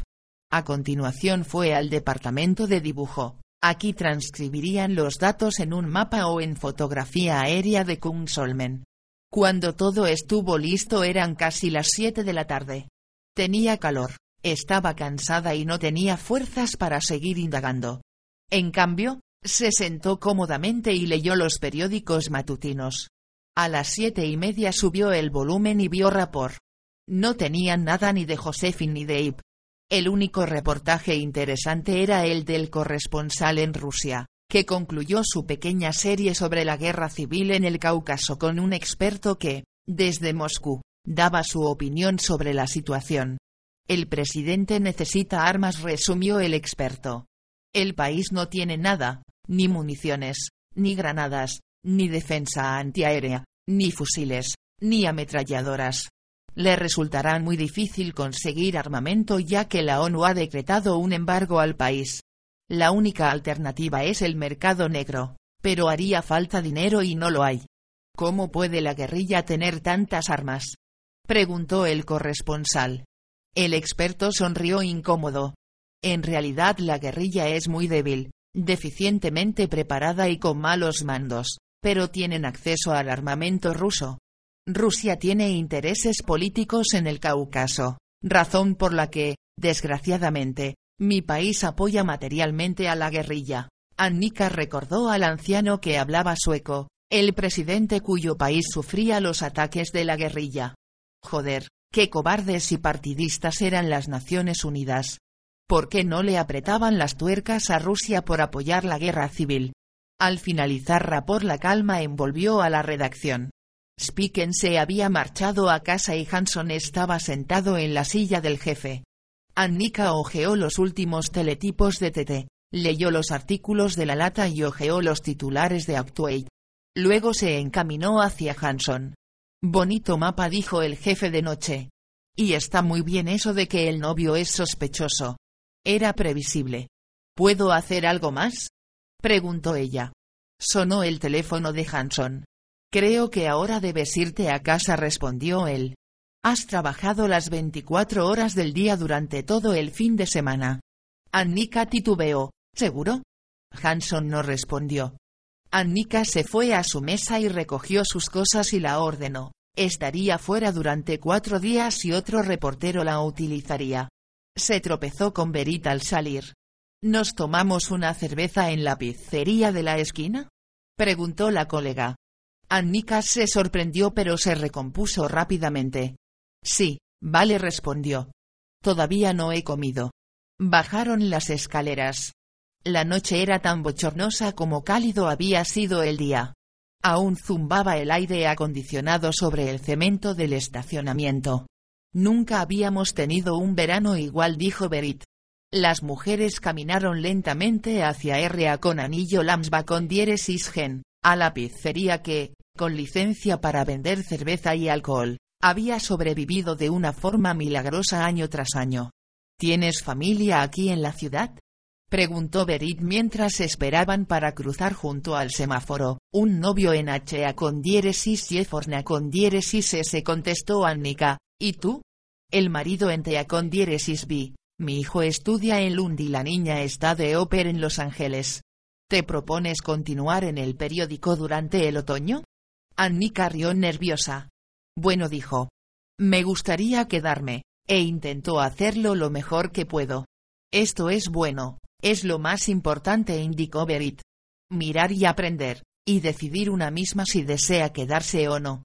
Es duro confesó Annika. Me parece que se utiliza a los becarios de una forma bastante cínica. Cogen a muchos y se les deja pelear por el trabajo, en lugar de cubrir las plazas que realmente están libres. Es cierto, afirmó Berit. Pero al mismo tiempo eso hace que muchos tengan una oportunidad. La pizzería estaba casi vacía. Eligieron una mesa en medio del local. Annika encargó una pizza y una cerveza para cada una. He leído tu artículo sobre IBE en la lata, informó Annika. Brindemos por la primicia. Golpearon sus vasos, bebieron un trago. La historia sobre IBE parece no tener fin, informó Verita al colocar el vaso empañado sobre el mantel. Mientras los socialistas mientan y se escabullan siempre habrá un artículo que escribir. Pero quizás se pueda entender la actitud de estos políticos, replicó Annika. Fue en medio de la Guerra Fría.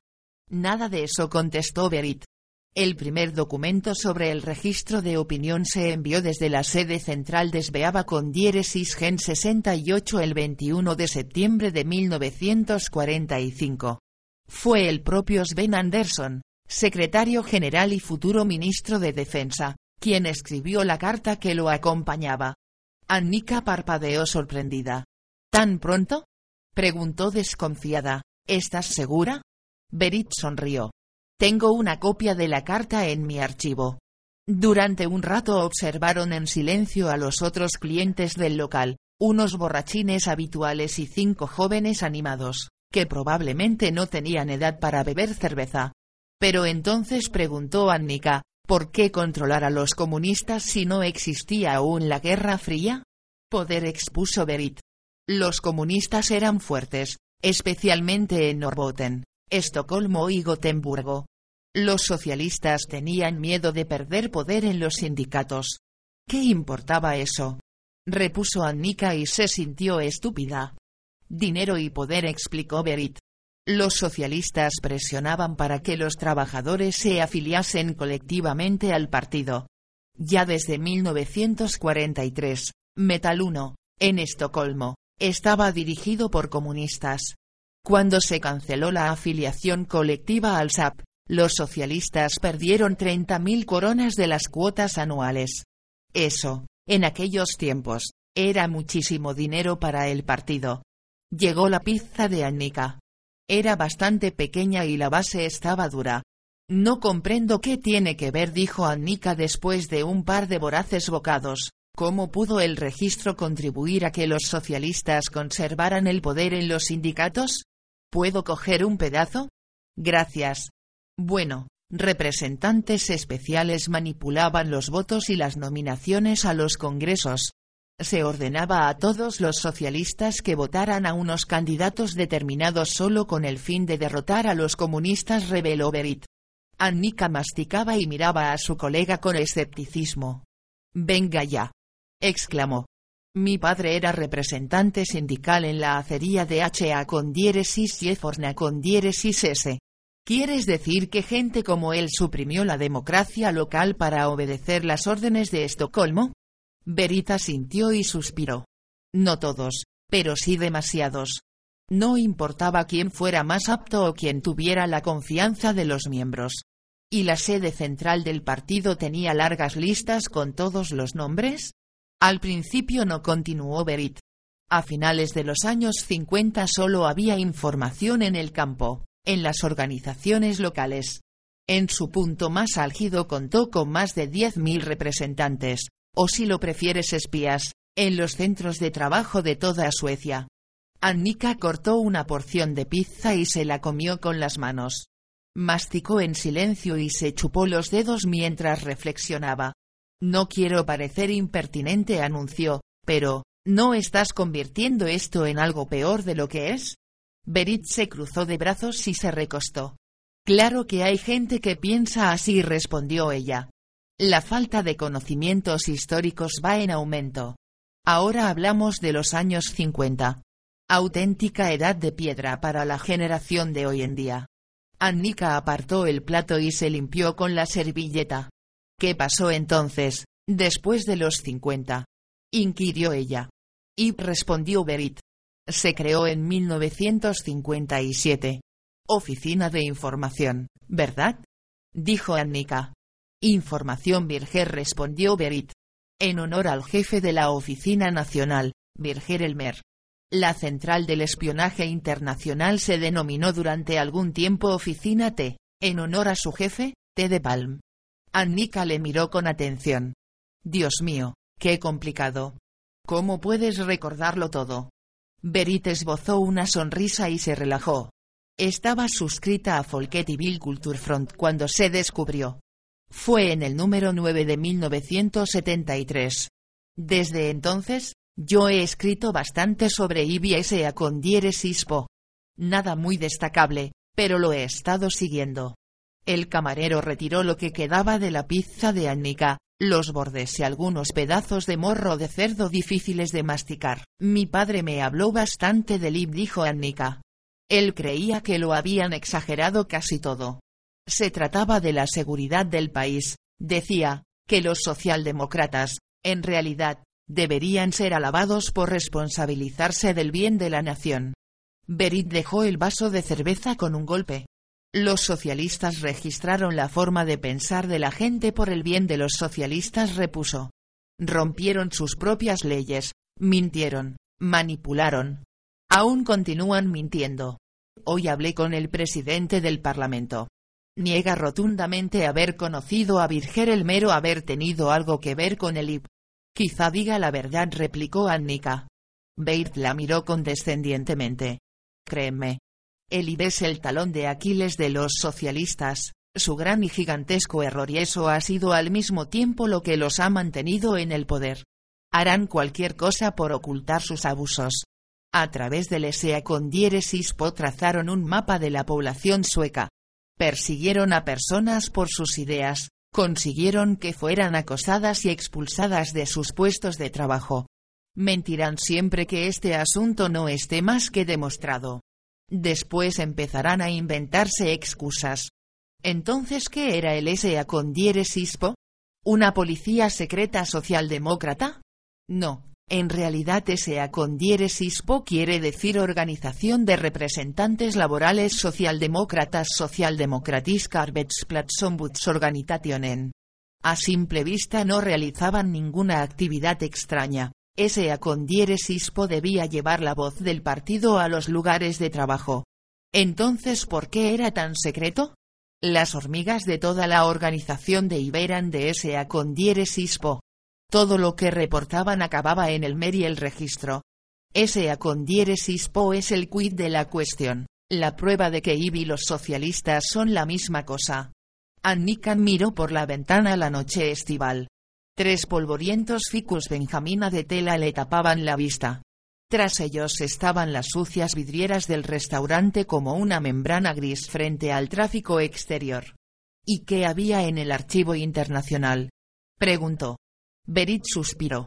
El nombre de muchos agentes, periodistas, marineros, trabajadores voluntarios, en pocas palabras, personas que viajaban mucho. Entregaban informes con el propósito de predecir futuras crisis.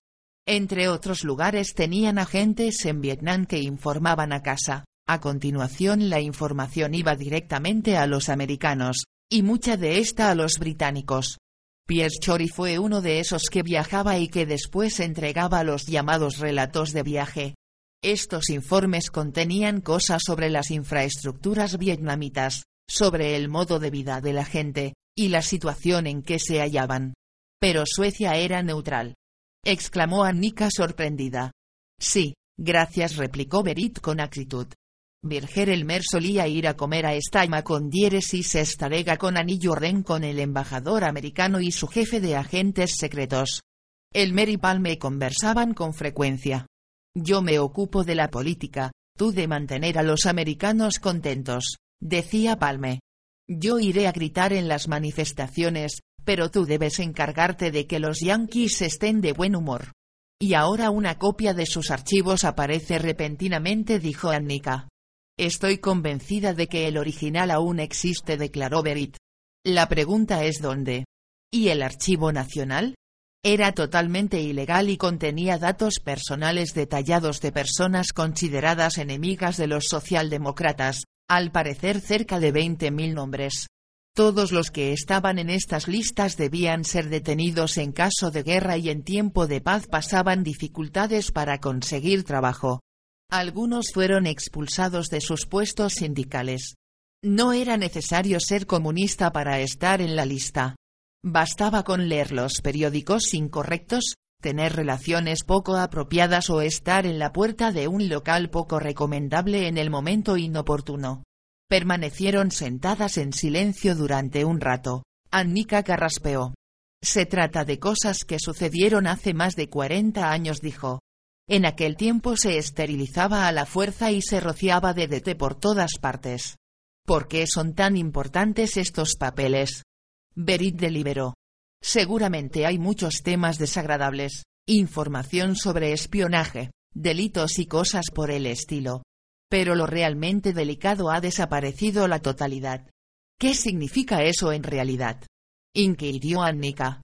Berit cerró los ojos. Que en la práctica algunos pesos pesados socialistas eran agentes secretos americanos.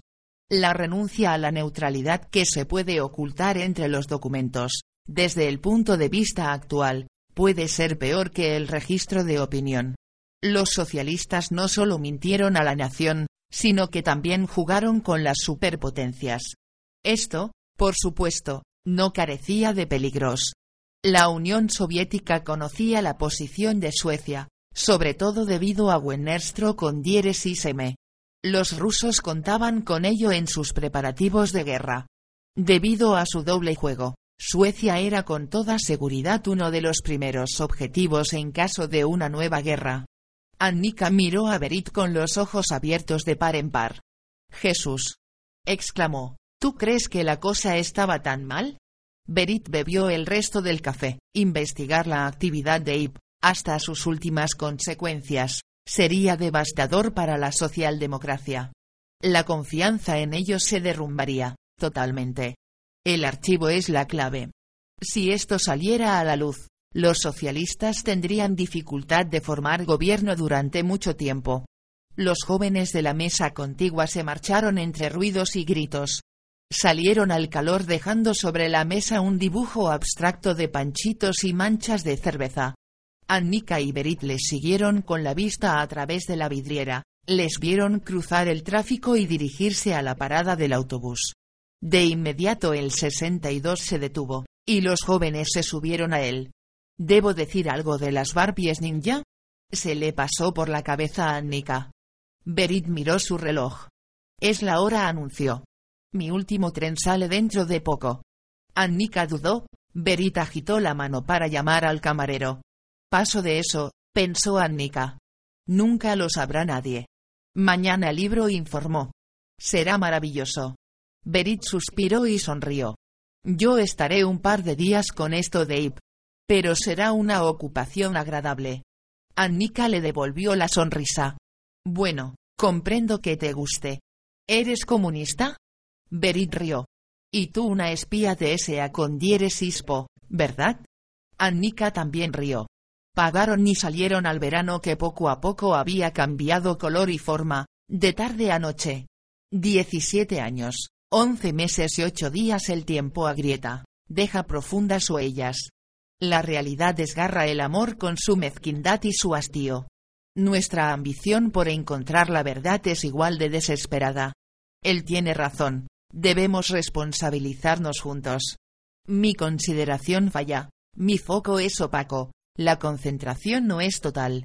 Tardo mucho en alcanzar el orgasmo. Tenemos que intimar, ocuparnos solo de nosotros mismos, sin que nadie nos moleste. Sé que él tiene razón. Conscientes del verdadero amor, no existe ningún obstáculo. Yo sé cuál es el problema, tengo que aprender a controlar mis anhelos. Estos ponen obstáculos en el camino de nuestras experiencias. de nuestros paseos por el cosmos. El amor te transporta a cualquier parte, pero la entrega ha de ser total. Me quiere inefablemente. Todos los maravillosos detalles, su devoción por todo lo mío. Elige mis libros, ropa, discos, comida y bebida, nuestro pulso y respiración son uno. Debo abandonar mis aspiraciones egoístas. Nunca me abandones, dice él, sin ti no puedo vivir. Y yo se lo prometo, una y otra vez. Martes, 31 de julio. La corriente la despertó. Permaneció en la cama con los ojos cerrados. A través de los párpados adivinó la brillantez de la luz que se colaba por la ventana abierta. Era de mañana. No tan tarde como para que sintiera ansiedad por haber dormido todo el día, pero lo suficiente como para sentirse descansada. Annika se puso la bata y salió a la escalera. Las baldosas cuarteadas del suelo la refrescaron compasivamente. El retrete se encontraba medio piso más abajo, lo compartía con los otros inquilinos de los pisos superiores. Cuando entró de nuevo en el apartamento las cortinas se agitaron al viento como grandes velas. Había comprado 30 metros de gasa clara y la había arreglado con arte sobre las varillas de las cortinas. El efecto era patente. El piso estaba completamente pintado de blanco. El último inquilino le había dado una mano con un color de base y luego se cansó. Ahora, las paredes mate reflejaban y se comían la luz al mismo tiempo, dándoles a las habitaciones una sensación de transparencia. Cruzó lentamente el salón y entró en la cocina. El suelo estaba casi vacío, apenas había muebles. Las tablas grises del suelo relucían de jabón y lejía. El techo flotaba sobre ella como un cielo blanco, mate claro. Hirvió agua en la cocina de gas, Puso tres cucharadas de café en una cafetera de cristal de Bodum, vertió el agua y presionó el colador. La nevera estaba vacía. Tomaría un bocadillo en el tren. El periódico matutino estaba en el suelo de la entrada ligeramente rasgado, el buzón era algo pequeño para contenerlo. Lo cogió y se sentó con la espalda contra la despensa empotrada. Lo de siempre. Oriente Próximo. La campaña electoral. El récord de calor. Ni una línea sobre Josephine. Ya era historia, una cifra en las estadísticas. Un artículo más sobre IP. Esta vez lo leyó. Un profesor de Gotemburgo pedía una comisión indagatoria. Rayton, pensó Annika. Pasó de bajar a ducharse, se lavó la cara y las axilas en la pila del fregadero. El agua ya no estaba helada, no necesitaba calentarla. Los periódicos de la tarde acababan de llegar, compró ambos en el estanco de Schelegatán. Los titulares de los vespertinos eran todos sobre el IP. Annika sonrió. Berit era la mejor. Sus artículos también se encontraban en las mejores páginas, octava, novena, décima y la central. Después leyó su texto sobre la investigación policial, era realmente bueno. La policía tenía una prueba que apuntaba a un conocido de Josephine, había escrito. Josephine se había sentido amenazada y asustada con anterioridad. Había señas que indicaban que ya antes había sido maltratada. Volvió a sonreír. Sin decir nada sobre Joachim había quedado clara la teoría de la policía. A continuación salía la orgía de dolor en Teacondieresis B, se sintió contenta de haber sido parca y haberse ajustado a los datos. La foto estaba ok. Mostraba a unas muchachas, que no lloraban, alrededor de una vela. Le pareció bien. En concurrente no venía nada especial, excepto la serie La vida después de las vacaciones. Eso lo leería en el tren. Había ventisca. El aire era caliente. Se compró un helado de desayuno en el turco de Bergatan y bajó por Kaplansbaken a Centralen. Tuvo suerte. El tren Intercity a Malmo con diéresis saldría dentro de cinco minutos. Se sentó en el vagón restaurante y fue la primera en comprar un sándwich cuando comenzaron a servir. Se había olvidado el billete. Le compró uno directamente al revisor. En Fen solo se apearon ella y tres hombres árabes. El autobús HA con diéresis y Eforna con diéresis S saldría dentro de un cuarto de hora, Se sentó en un banco frente al ayuntamiento y estudió la obra de arte que tenía enfrente aspiración vertical. Era, en verdad, insólitamente superflua. Se comió una bolsa de golosinas en el autobús y se bajó en Consum. Felicidades exclamó Uya, una de las compañeras de trabajo de su madre. La señora estaba de pie con su bata verde y fumaba junto a las plantas. ¿Por qué? preguntó Annika y sonrió. Por todos los éxitos. Los titulares y todo eso. Aquí en HA con diéresis y Eforna con diéresis este todos estamos muy orgullosos de Tibo Ceouya. Annika rió y agitó la mano a la defensiva. Subió hacia la iglesia y continuó hasta su casa. La zona parecía muerta y deshabitada. Las hileras de edificios rojos de los años 40 despedían vapor en medio del calor. Espero que no estés bien, pensó ella. El piso estaba vacío. Las plantas se habían muerto. Una bolsa de basura vieja esparcía un desagradable olor por toda la cocina. La tiró por el conducto y abrió todas las ventanas. Dejó en paz los cadáveres de las plantas. Ahora mismo no tenía más fuerzas. Su madre se alegró realmente de verla. La abrazó con manos torpes, frías pero algo sudorosas. ¿Has comido? Tengo un guiso de alce en el fuego. El último novio de su madre era cazador. Se sentaron a la mesa de la cocina. La madre encendió un cigarrillo. La ventana estaba entreabierta. Annika pudo oír a dos chiquillos pelearse por una bicicleta. Dejó que su mirada siguiera por el río hasta la acería. Vio sus desolados y grises tejados de metal extenderse tan lejos como alcanzaba la vista. Ahora tienes que contármelo todo, ¿Cómo lo has conseguido? La madre sonrió expectante. ¿Qué quieres decir? Preguntó Annika y le devolvió la sonrisa. Un éxito así, claro. Todos lo han visto. Se acercan a mí y me felicitan en la cola de la caja. Unos artículos muy buenos. Y titulares y todo. Annika volvió la cabeza. No fue tan difícil, respondió. Me dieron una información muy buena. ¿Y tú, cómo estás? La madre se iluminó. Bien, ahora verás, anunció y se levantó. El humo del cigarrillo dibujó un dragón en el aire cuando pasó zumbando hacia la mesa de trabajo. Annika siguió a su madre con la vista hasta que regresó y extendió una serie de fotocopias sobre la mesa, frente a Annika. A mí me gusta más estas, señaló. Golpeando la mesa, se sentó y le dio una profunda calada a su cigarrillo. Annika observó con un ligero suspiro los papeles de su madre. Eran prospectos de diferentes agencias inmobiliarias de Skilstuna. La fotocopia superior, la que la madre había golpeado, era de M.A. con diéresis Claringen. Casa exclusiva, alto estándar, C. Baños alicatados, salón en esquina, cabaña de barbacoa C. Chimenea, leyó. ¿Por qué acortan con? Preguntó Annika. ¿Qué? respondió su madre. Acortan la palabra más corta de la frase señaló Annika. Me parece ilógico. Su madre agitó las manos irritada para apartar el humo que había entre ellas. ¿Qué te parece? inquirió. Annika dudó. Me parece un poco cara. ¿Cara? Replicó la madre y le arrancó el prospecto. Entrada con suelo de mármol, ladrillo vitrificado en la cocina y además hay un bar en el sótano. Es perfecta. Annika suspiró en silencio. Claro. Solo me preguntaba si te lo puedes permitir. Un millón trescientas mil coronas es mucho dinero. Mira las otras, dijo su madre. Annika las ojeó. Todas las casas eran grandes monstruos de las afueras de Eskilstuna. Se encontraban en zonas como Skiftingen, Stenkvista, Grunby, Skogstorp. Tenían más de seis habitaciones y grandes jardines.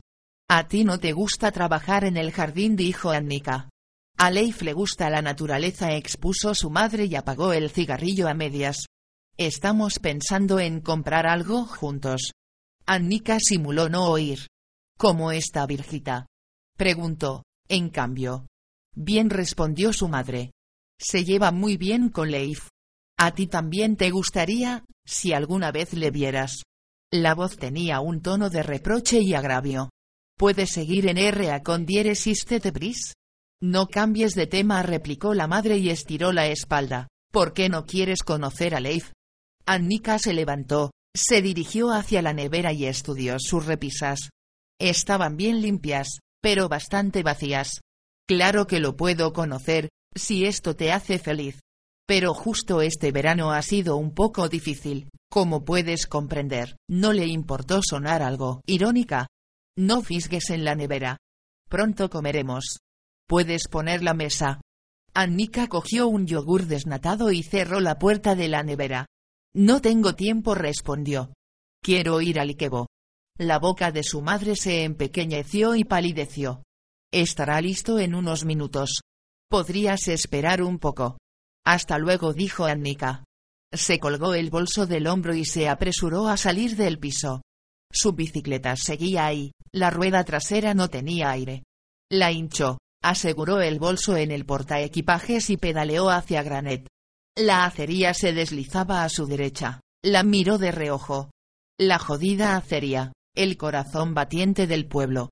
Cuarenta mil metros cuadrados de locales industriales abandonados. A veces ella la odiaba, por todo lo que había hecho a la juventud. Cuando ella nació ahí trabajan mil doscientas personas. Al acabar la escuela apenas quedaban un par de cientos.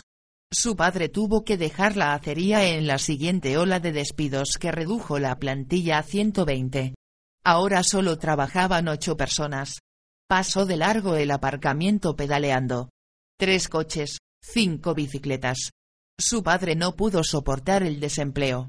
Había vivido para ese trabajo de mierda. Nunca recibió ninguna nueva oferta. Annika adivinó el porqué. La amargura es difícil de ocultar y desagradable de emplear. Pasó la entrada del club de remo y aceleró inconscientemente. Fue ahí donde encontraron a su padre media hora demasiado tarde. El cuerpo estaba congelado.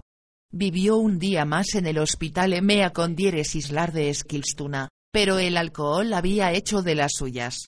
En los momentos más difíciles ella creyó que había sido mejor así. Si pensaba en ello, lo cual no solía ocurrir, descubría que nunca se había permitido llorar por él. Y, sin embargo, es a él a quien más me parezco, pensó y apartó rápidamente esa idea de su cabeza. Después del desvío a Tajjo con Dieres y Sene el camino se estrechó y se llenó de baches. Serpenteaba entre los árboles, a ella no le gustaba el color del bosque a finales del verano.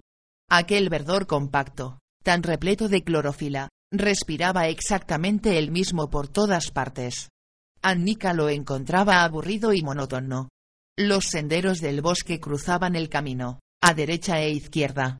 Los que conducían a la izquierda estaban bloqueados por grandes barreras con candados. Hasta aquí llegaba la linde de la finca de Arpsun. El camino se empinaba, se puso de pie sobre los pedales y respiró con fuerza. El sudor le corría por las axilas, necesitaba un baño. El desvío al Ikebo apareció tan repentinamente como siempre. Casi se salió en la curva y derrapó un poco al frenar. Soltó el bolso, apoyó la bicicleta contra la barrera y pasó por debajo, entre la alta hierba. ¡Uiscas! exclamó, gatito. Un par de segundos después oyó un lejano ronroneo. El gatito dorado apareció entre la hierba con el sol brillando en sus bigotes. Uiscas, cariño. Tiró el bolso sobre la hierba y cogió al gato que saltó a su regazo.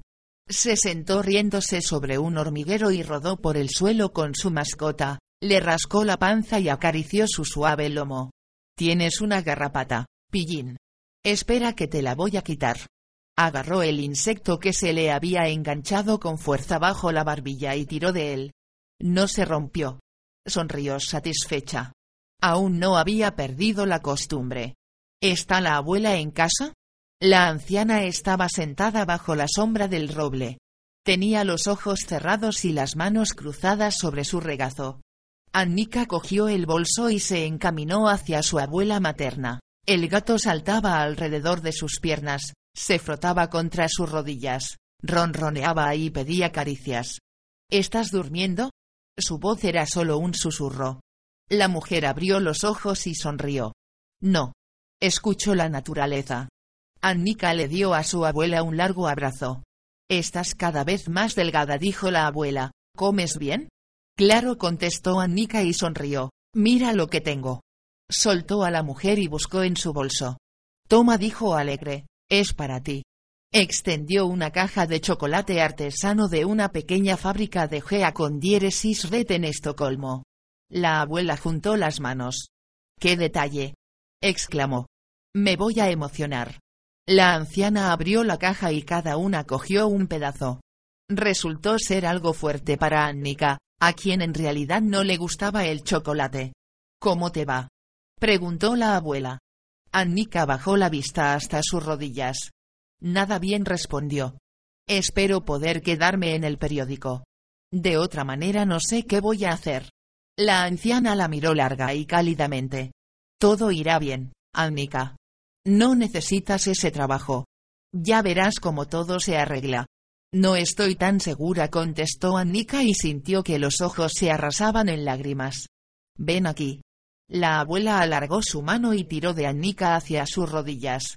Annika se sentó con cuidado y apoyó su frente en el cuello de la mujer. No sé si me atrevo. Ya sabes lo que yo pienso que debes hacer, declaró la abuela seria. La anciana abrazó a su nieta y la acunó lentamente. Se levantó el viento, crujían las hojas del álamo contiguo. Annika vio el ojo con diéresis en centellear entre los árboles. Yo siempre estaré aquí, ya lo sabes, dijo la mujer, siempre te apoyaré, pase lo que pase. Siempre puedes venir aquí. No quiero involucrarte, susurró Annika. Tontorrona replicó la abuela y sonrió. No digas eso. Hoy no sirvo para nada, así que ayudarte a ti es lo mínimo que puedo hacer. Annika besó a la mujer en la mejilla. ¿Hay níscalos? La abuela rió. Sí, está lleno. Las lluvias torrenciales de la primavera y luego el calor. Todo el bosque está de color amarillo dorado. Coge dos bolsas. Annika se irguió apresuradamente. Primero me voy a dar un chapuzón. Se quitó la falda y la blusa mientras bajaba corriendo hacia el embarcadero. El agua estaba templada y el fondo más cenagoso que nunca. Nadó hacia las rocas, se encaramó a ellas, se tumbó y respiró un rato. El viento rozaba su pelo húmedo, Miró hacia arriba y vio los cirros correr a buena velocidad, a un par de millares de metros de altura. Se metió de nuevo en el agua y flotó boca arriba, con tranquilidad. El bosque parecía una masa compacta alrededor del lago, no se veía a ningún ser viviente a excepción de Whiskas, que la esperaba en el embarcadero. Uno se podía perder en estos bosques. A ella le pasó una vez cuando era niña se organizó una batida desde el club de orientación hasta que la encontraron en un claro al otro lado del camino, llorando y morada de frío. Comenzó a sudar tan pronto como salió del agua y se puso la ropa sin secarse.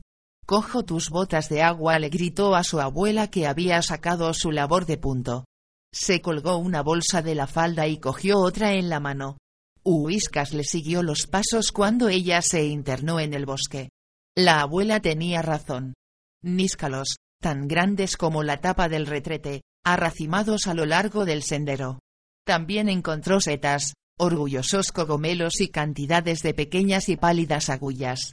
Uiscas bailaba sin parar alrededor de sus pies, acechaba a hormigas y mariposas, saltaba tras los mosquitos y acabó por comerse un polluelo.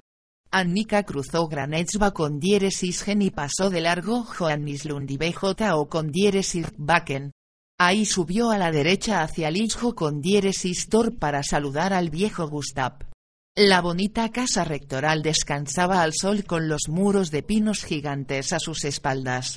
El silencio era completo, no se oía el habitual ruido del hacha desde la leñera, lo que seguramente significaba que el anciano estaba en el bosque. La puerta estaba cerrada.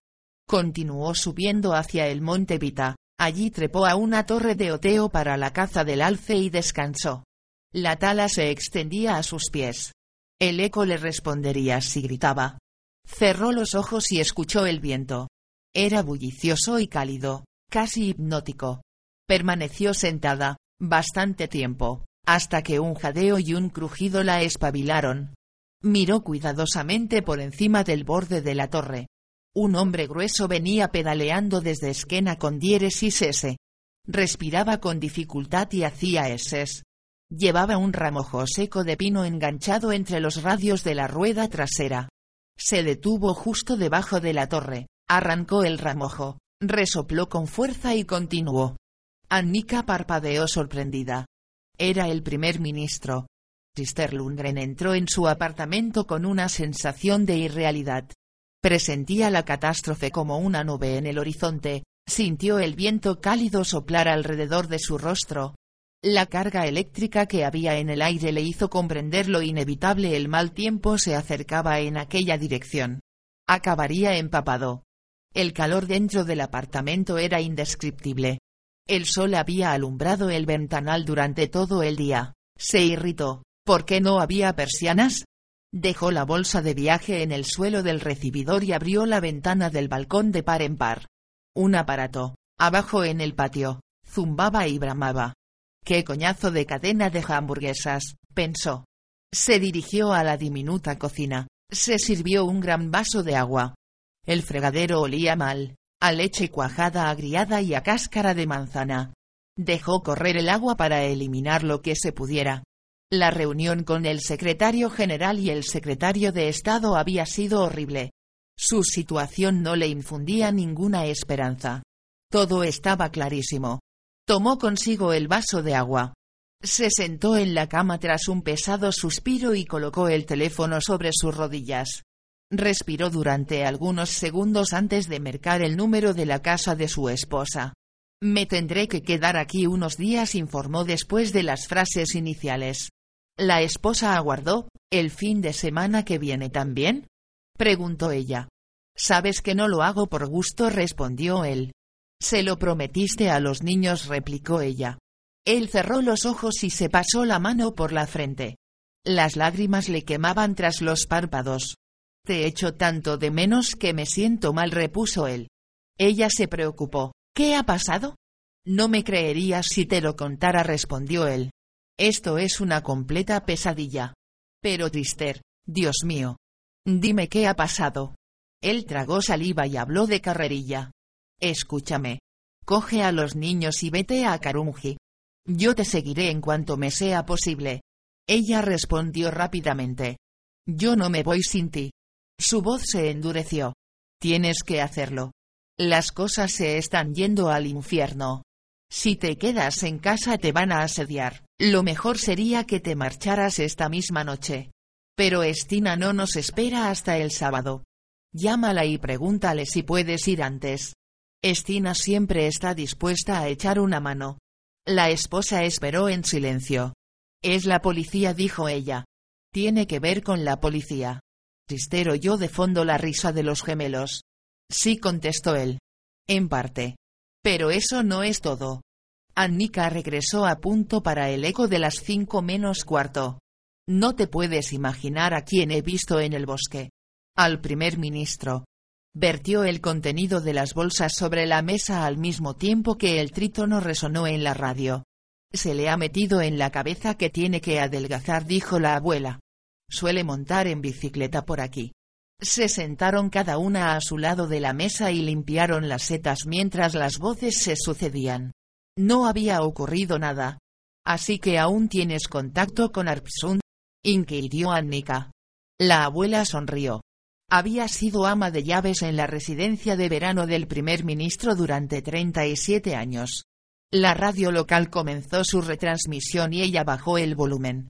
Annika cortó los níscalos y los colocó a su lado en la fuente medio llena.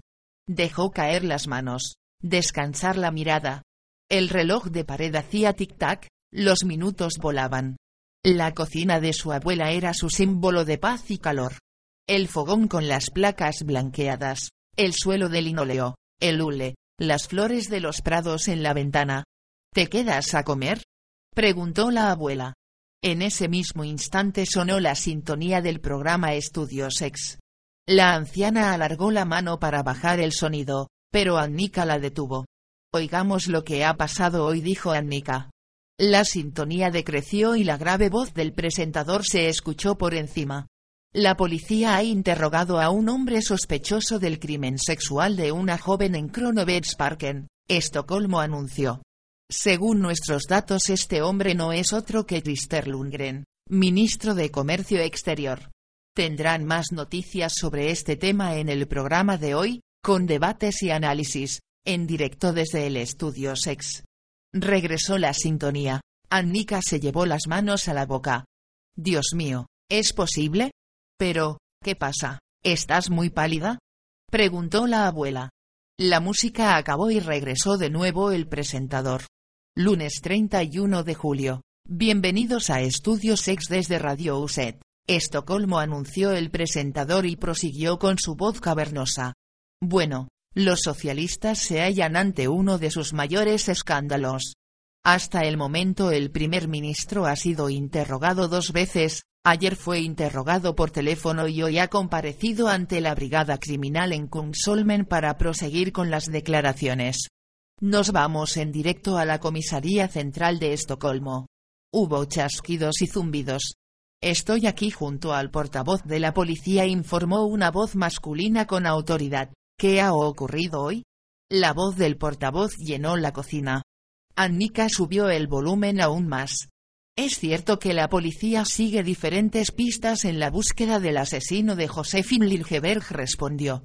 Sin embargo, no puedo entrar en detalles. Ninguna persona ha sido acusada del crimen, aun cuando los interrogatorios señalan en cierta dirección. El reportero no escuchaba. ¿Qué le parece que haya un ministro sospechoso de un crimen como este en medio de la campaña electoral? inquirió. El portavoz dudó. Bueno, en este momento, no puedo ni confirmar ni desmentir nada relacionado con la investigación. No hay ninguna persona imputada. Pero, ¿hoy ha sido interrogado el ministro? Es cierto que el ministro de Comercio Exterior, Sister Lundgren, es una de las muchas personas que han sido interrogadas, contestó el portavoz. ¿Así que confirma el interrogatorio? dijo el reportero con la voz llena de júbilo. Puedo confirmar que hasta el momento hemos realizado cerca de 300 interrogatorios en relación con esta investigación, replicó el portavoz y comenzó a parecer agobiado. ¿Qué alegó el ministro en su defensa? Ahora el portavoz parecía irritado. Además su buscador comenzó a pitar. Joder, pensó Annika. No le dejarán dormir en toda la noche. No puedo comentar nada de lo que se dice en los interrogatorios durante la investigación policial. El cuarto de control cortó la conexión y reapareció el presentador. Bueno, estamos de vuelta en Estudios Sex desde Radio USET. Estocolmo informó. Esto, por supuesto, va a ser un duro golpe para los socialdemócratas en plena campaña electoral, aun cuando el ministro no sea condenado por el crimen. Simplemente el hecho de que figure en este caso ya es devastador para la confianza en el partido. Discutiremos sobre todo ello en el programa de hoy de Estudios X. Se oyó una pequeña melodía mientras el presentador bebía agua y charlaba con el cuarto de control. Cuando regresó tenía un invitado en el estudio un grotesco catedrático de periodismo que había conseguido su puesto gracias a ocupar el cargo político de director de la prensa de los sindicatos que afiliaban a la mayor imprenta pornográfica de Suecia. Bueno, dijo el profesor Gruñón, esto es, por supuesto, una verdadera catástrofe para la socialdemocracia. La simple sospecha de este tipo de abuso de poder coloca al partido en una posición muy difícil, sí y, muy difícil, no sabemos si el ministro es culpable, nosotros no condenamos a nadie antes de tiempo apuntó el presentador. Pero, ¿qué ocurriría si fuera detenido? Annika se levantó, completamente mareada. Había un ministro involucrado. La señora gorda de la escalera tenía razón. El profesor y el presentador de estudios sex prosiguieron repitiéndose. A veces aparecían dos reporteros más de las conexiones exteriores a la ciudad. ¿Tiene esto que ver con tu trabajo? preguntó su abuela. Annika sonrió pálidamente. Se puede decir que sí, respondió. Yo he escrito bastante sobre este asesinato. Ella solo tenía 19 años, abuela. Se llamaba Josefin y le gustaban los gatos.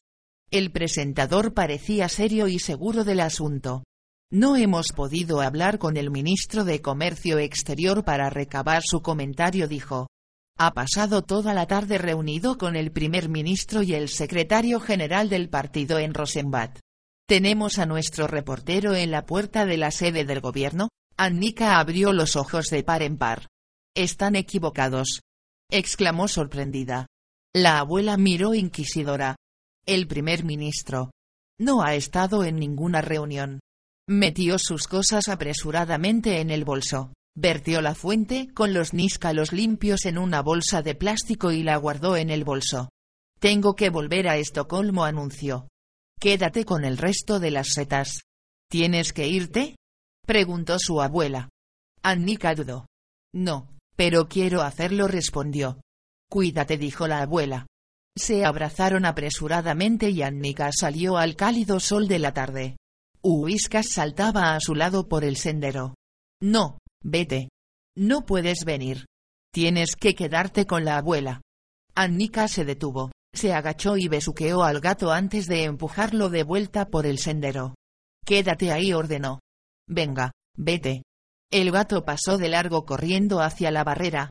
Annika resopló, atrajo al gato hacia ella, lo cogió en brazos y regresó con él a la casa. Tendrás que cerrar la puerta hasta que me haya ido, le dijo Annika a su abuela y ésta se rió. El viento había refrescado, corría a lo largo del camino y la impulsaba de forma tal que veía centellear los pinos con el rabillo de los ojos.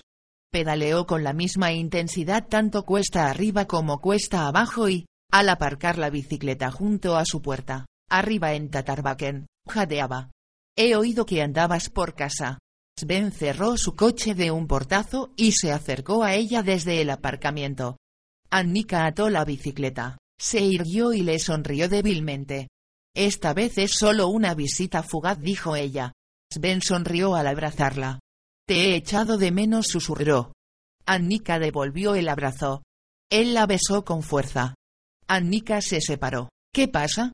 La soltó. Tengo que regresar a Estocolmo. La gravilla crujió bajo sus zapatos al dirigirse hacia la puerta. Por los pasos oyó que él la seguía. Acabas de llegar. ¿No libras nunca? Ella sujetó la puerta. La escalera olía a basura caliente. Sí, es verdad, pero han ocurrido cosas en relación con el asesinato que estoy cubriendo. ¿Eres tú la única reportera? Ella se recostó contra la pared, cerró los ojos y pensó. Quiero hacerlo, dijo ella. Esta es mi oportunidad. Sven se situó delante, con una mano a cada lado de su cabeza, la mirada inquisidora. ¿De marcharte de aquí? ¿Es eso? Ella le miró a los ojos. De conseguir algo. Ya he escrito un poco de todo en el Katrine Olmskuriren. Suplementos sobre el bosque, de subastas, de alcaldes, reportajes sobre abonos. Quiero progresar. Se agachó y se deslizó por debajo del brazo estirado de Sven. Él la agarró del hombro. Te llevo. No hace falta. Voy en tren. El local estaba vacío. Los días de tanto calor no eran buenos para el negocio. Los viejos tenían la oportunidad de tumbarse en la playa y mirar pechos gratis. Patricia dio una rápida ojeada a la caja de la entrada. Solo tres mil coronas seis clientes durante toda la tarde. La recaudación era pésima. Cerró la caja. Bueno. Se recuperarían por la noche. El calor hacía que a los turistas les bullera la sangre. Se dirigió al frío vestuario junto a la oficina y colgó el bolso y la cazadora vaquera. Se quitó la camiseta y el short y se puso un sujetador de lentejuelas.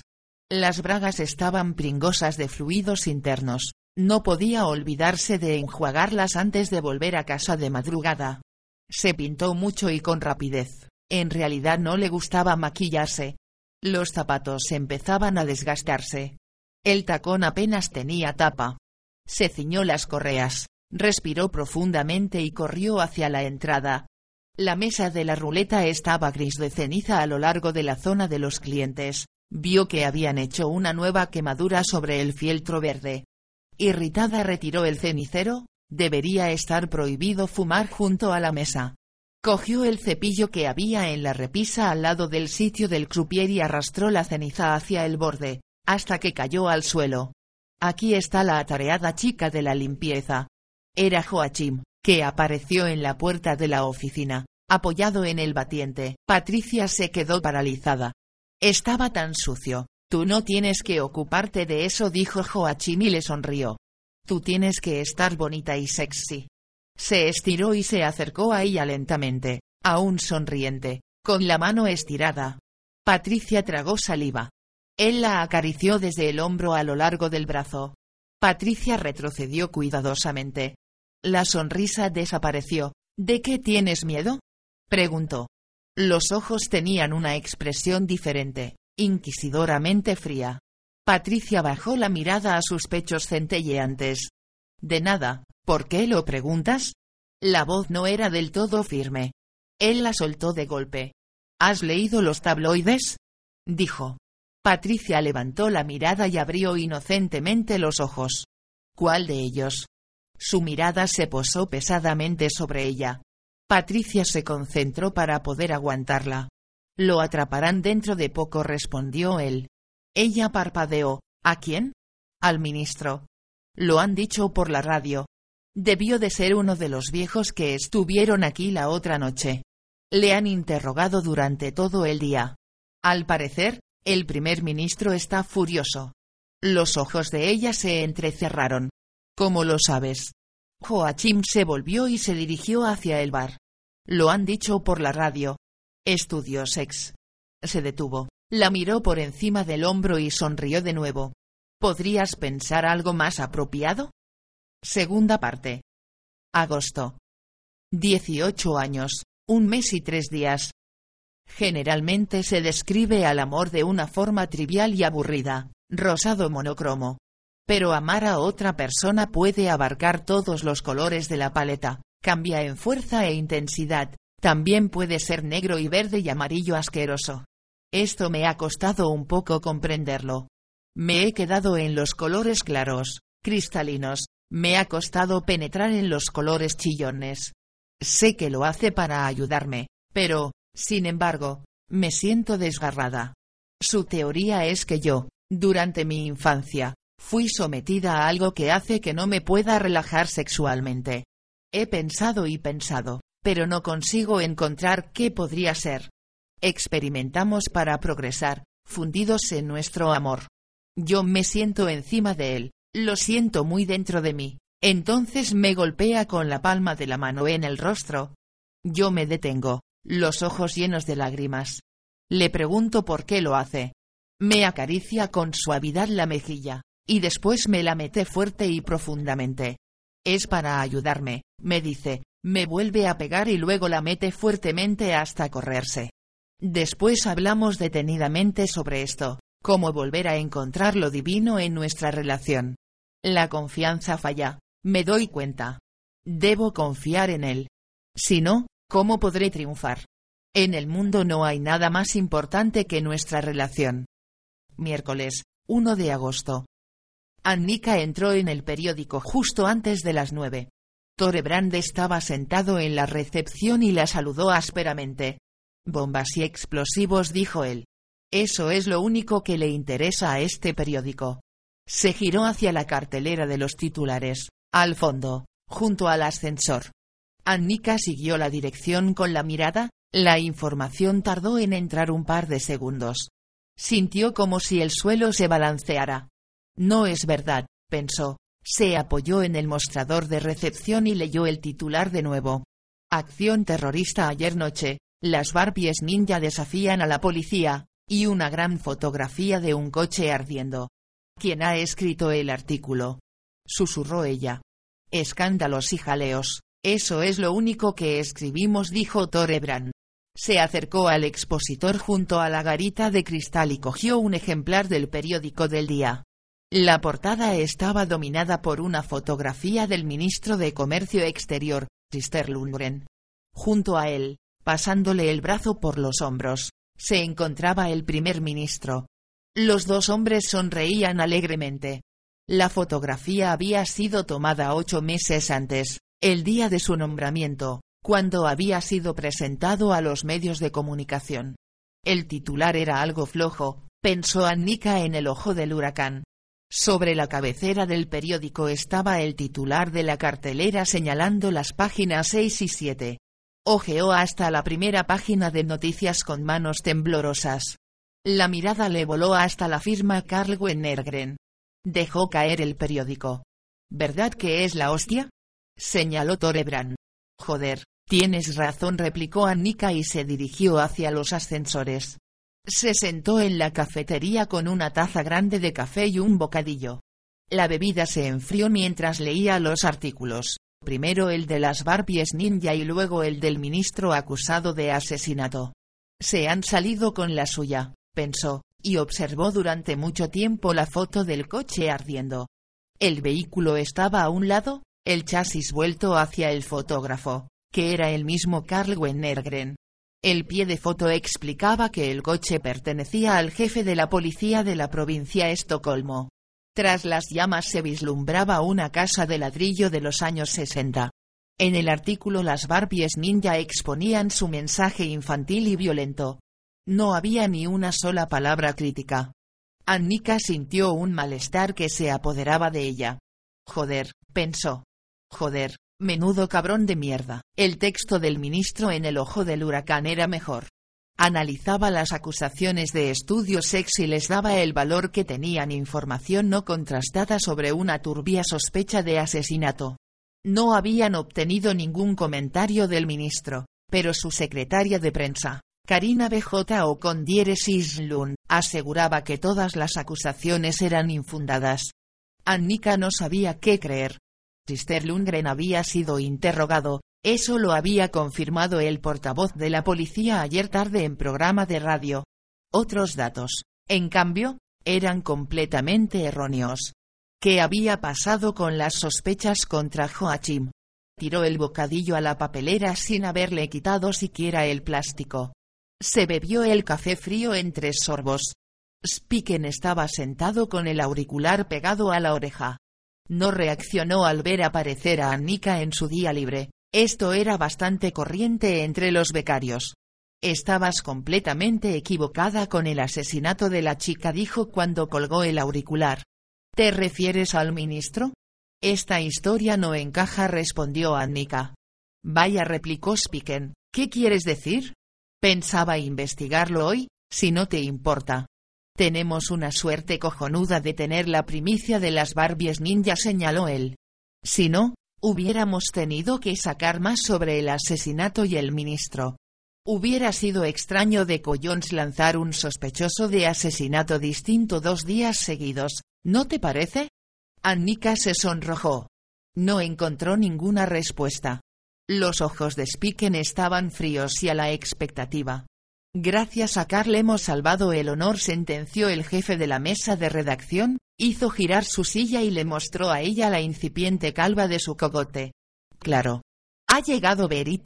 Está en FA con anillo R o con diéresis persiguiendo al presidente del Parlamento.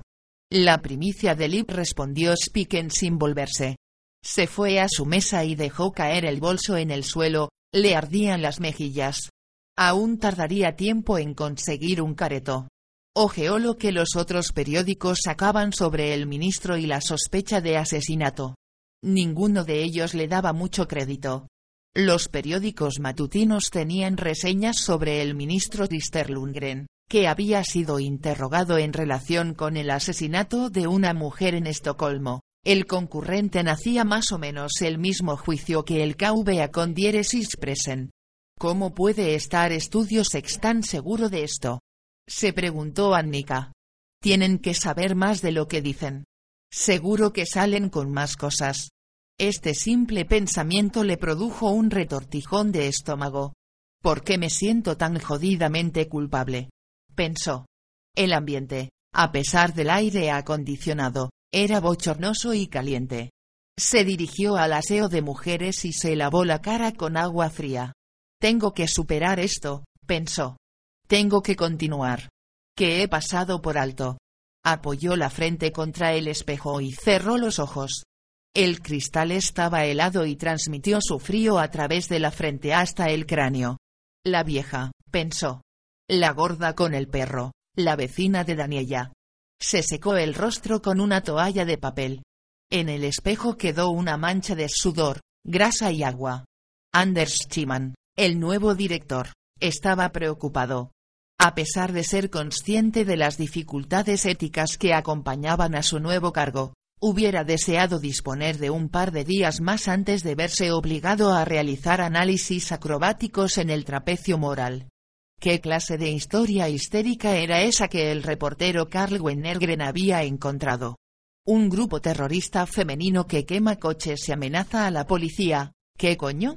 Y ni siquiera una reacción crítica. Solo el predecible comentario del portavoz de la policía diciendo que estaban seriamente preocupados con lo ocurrido y que utilizarían todos los recursos necesarios para atrapar a las causantes de los destrozos. El director resopló y se hundió en el sofá de dos plazas naranja florido que había en su despacho. Tenía que tirar este sofá, no cabía otra solución. La tapicería estaba tan impregnada de humo de tabaco viejo que todo el mueble olía a cenicero. Se puso de pie y se sentó tras el escritorio. Realmente esta no en una estancia agradable.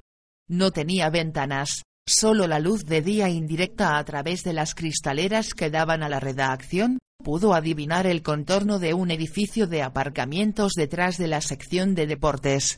Con un suspiro contempló la montaña de cajas que había llegado a ayer noche de Esberiges Televisión con el camión de la mudanza. Dios mío, la cantidad de basura que uno acumula, pensó. Decidió ignorar el desembalaje por el momento y, en cambio, extendió el periódico frente a él. Leyó de nuevo, lentamente, los polémicos artículos. Era cierto que no era el responsable de la publicación, pero sabía que de ahora en adelante debería conocer todos los mecanismos que formaban los ángulos y el contenido del periódico. Había algo extraño en el artículo terrorista. ¿Cómo podía estar el reportero en el sitio exacto a la hora exacta? ¿Y cómo era posible que las mujeres hablaran con él? Recibió un soplo. Había explicado Spiken. Esto no se sostenía. Si el grupo quería tener el máximo de publicidad ellas mismas hubieran filmado la acción y la habrían distribuido a todos los medios. En este caso su problema sería que no tendrían ningún control sobre el material. Tenían que haber hecho algún tipo de deal, o tenían demandas muy específicas. Hablaría de esto con el reportero. La historia del ministro no era tan rara. Incluso los ministros podían ser interrogados en relación con crímenes. Él personalmente pensaba que el programa de radio había ido demasiado lejos al nombrar a Christer Lundgren como sospechoso. Por lo que sabía no había nada que lo inculpara.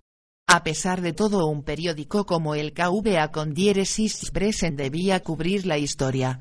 Anders Chiman suspiró. Lo mejor sería que se fuera acostumbrando. Nadie abrió.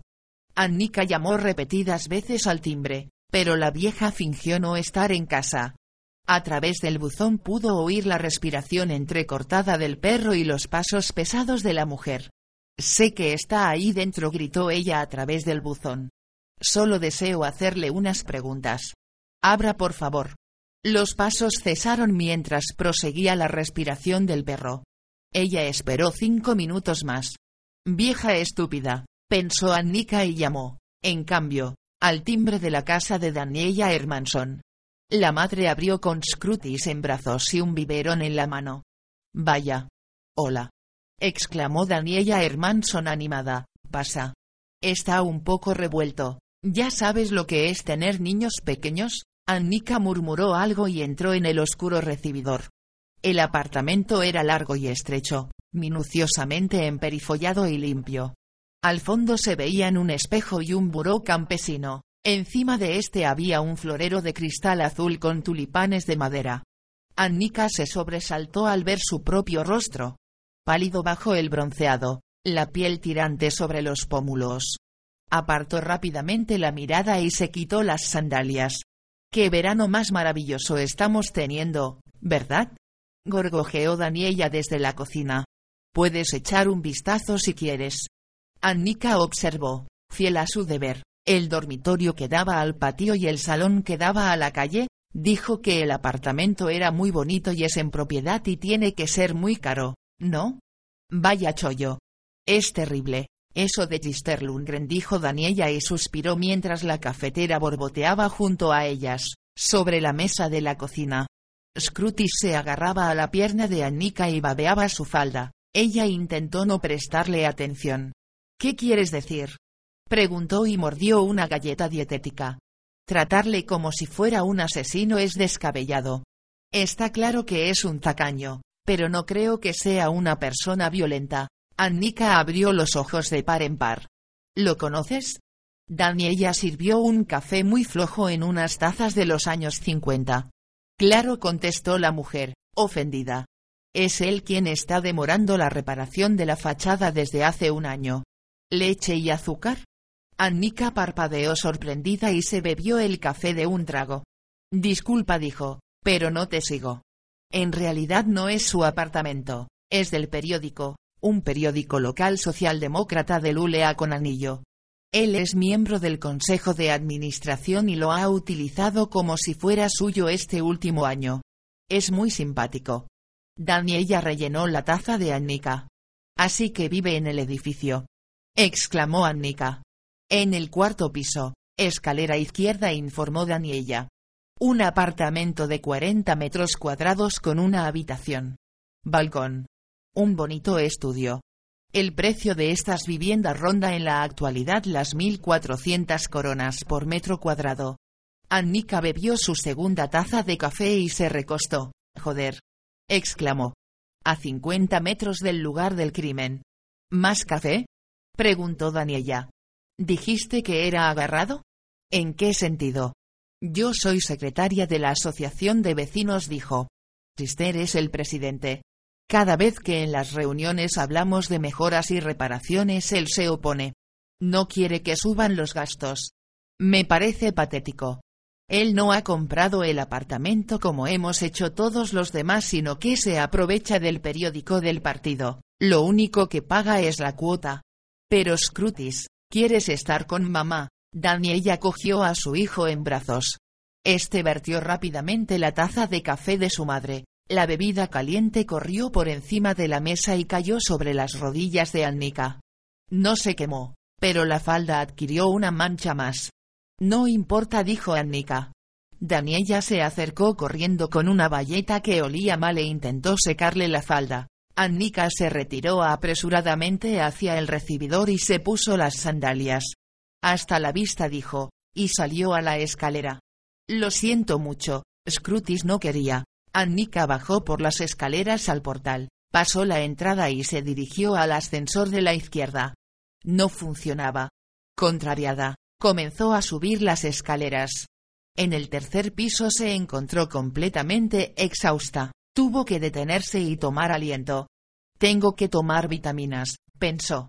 Subió furtivamente los últimos escalones, respiró en silencio con la boca abierta y observó las cuatro puertas de los apartamentos.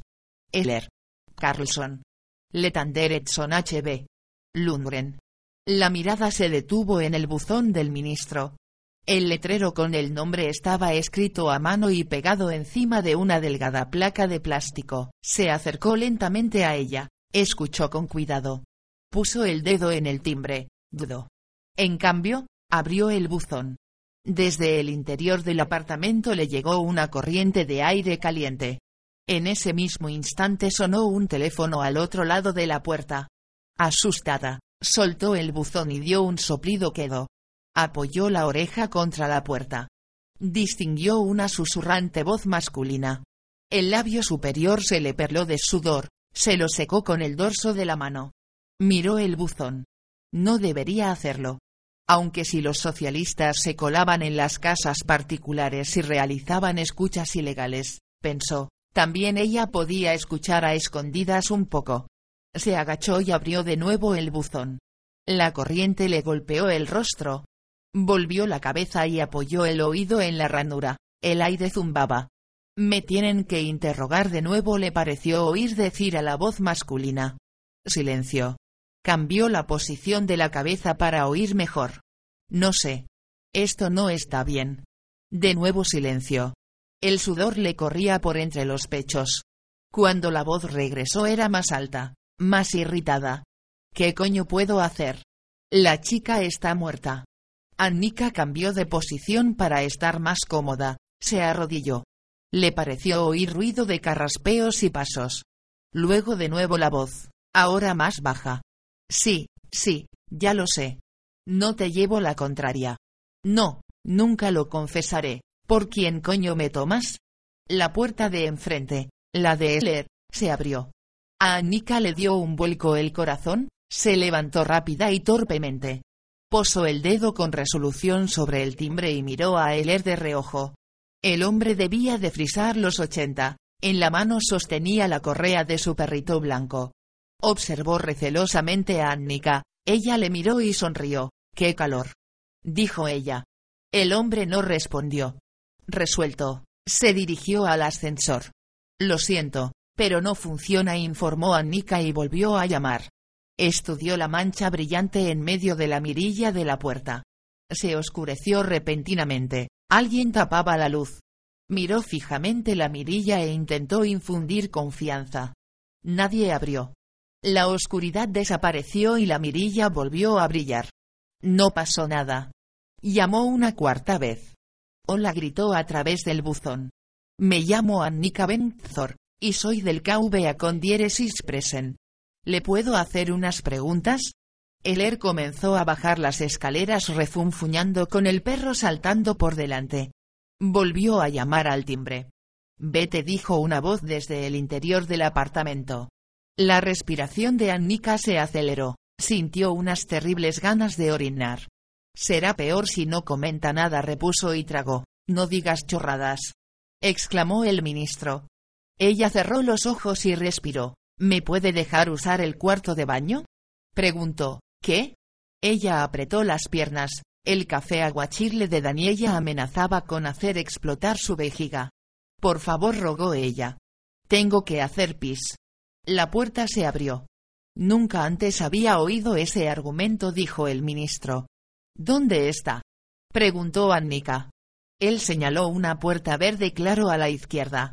Se precipitó dentro y cerró. Suspiró, tiró de la cadena y se lavó las manos. El apartamento era demasiado luminoso y terriblemente cálido.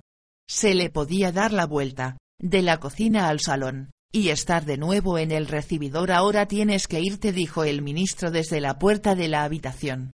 Miró inquisitivamente al hombre que estaba frente a ella. Parecía cansado y pálido. Llevaba una camisa blanca que no se había preocupado de abrochar, y unos pantalones negros arrugados. Tenía el pelo de punta, estaba sin afeitar. Atractivo, pensó Annika. Y le sonrió. Gracias dijo. Cuando las ganas aprietan, las palabras colgaron con su doble sentido en el aire. Él se volvió y entró en el cuarto. Cierra la puerta al salir, dijo él. Ella le siguió a la habitación. Yo no creo que usted lo haya hecho, le comunicó. ¿Cómo me encontraste? Preguntó él. Researt respondió ella. Él se sentó en la cama sin contestar. Annika se puso delante de él. Pero usted ha visto algo, ¿verdad? Esa es la razón de que le estén interrogando. El ministro la miró con ojos cansados. Prácticamente nadie sabe dónde vivo, repuso. ¿Cómo sabías que estaba aquí? Annika miró al hombre inquisidoramente. Usted oculta algo, ¿verdad? ¿Qué es lo que esconde? El ministro se levantó apresuradamente y se acercó a ella. No sabes una mierda, le espetó. Vete de aquí antes de que te eche.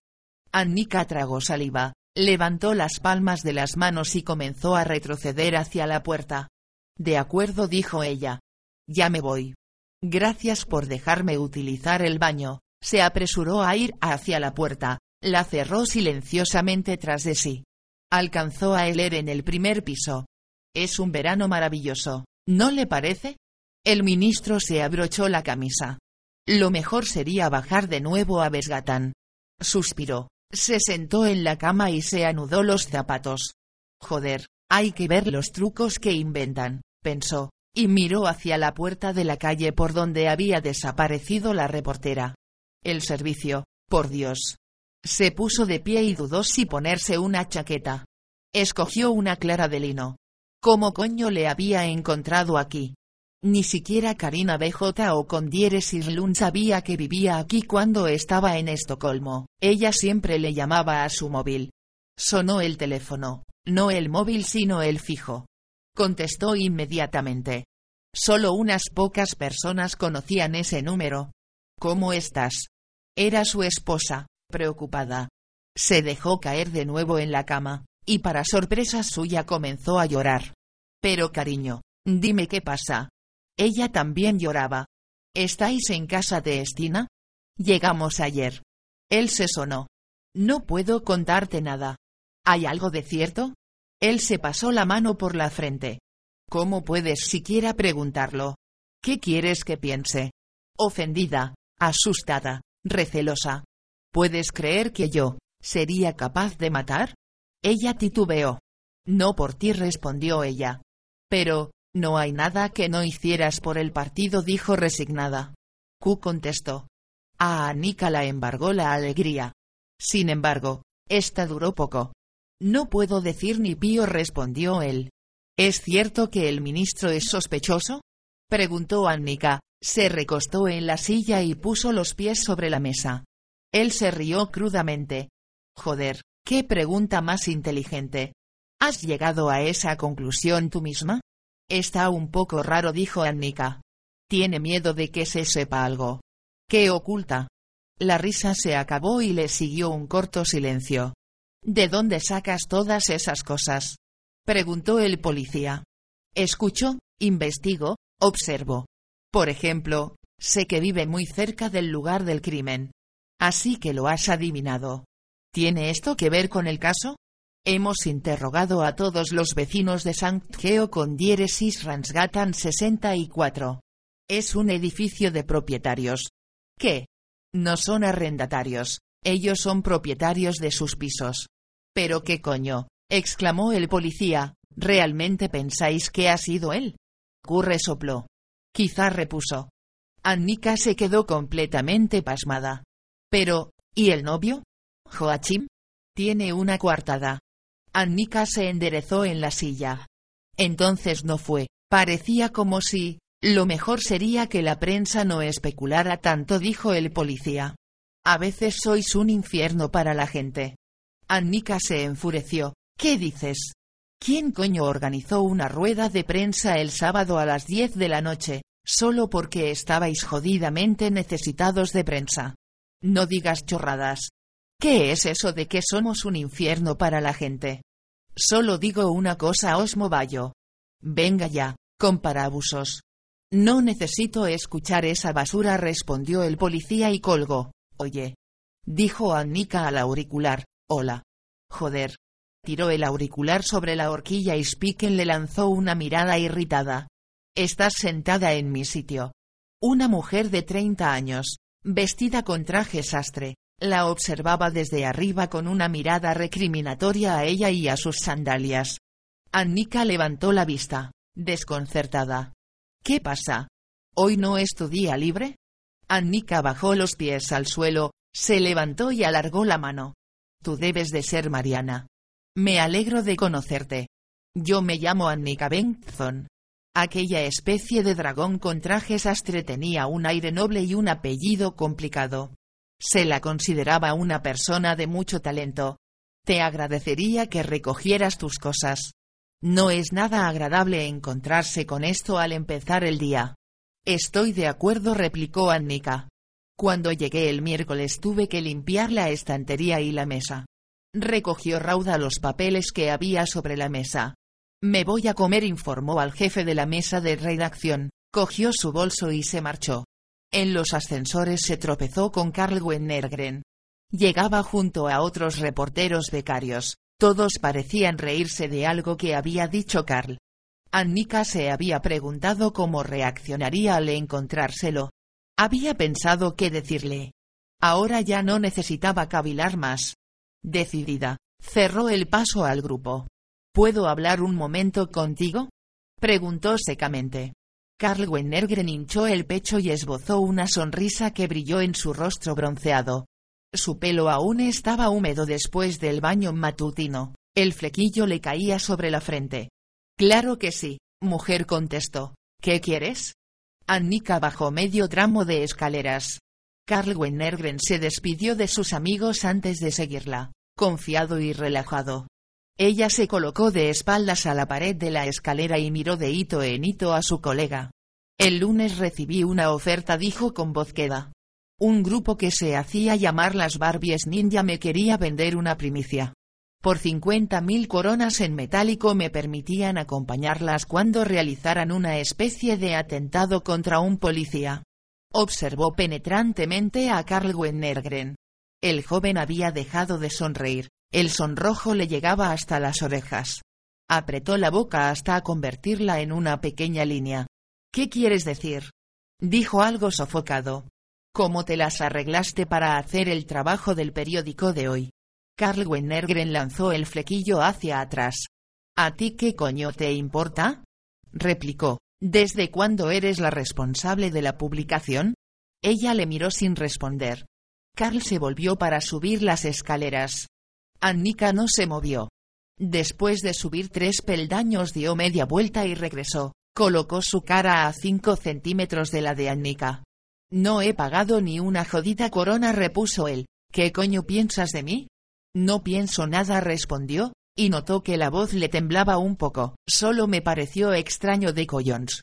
Querían transmitir su mensaje repuso Carl Wennergren, pero no me vendieron ninguna primicia.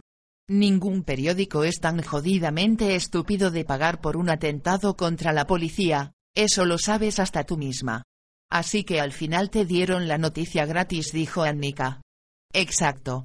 ¿Y a ti te pareció correcto acudir? Carl Wennergren dio media vuelta y subió las escaleras, de dos en dos. ¿Esperaron a prender fuego hasta que cargaste la cámara? Gritó Annika a su espalda. El reportero desapareció en la redacción sin volverse. Annika continuó bajando las escaleras. Carl Wennergren podía tener razón. No valía la pena quemar coches si nadie sabía el porqué. Las Barbies ninja le podían haber dado la noticia. De lo que estaba segura es de que no sabía que la propuesta se la habían ofrecido antes a ella, porque se había sorprendido mucho.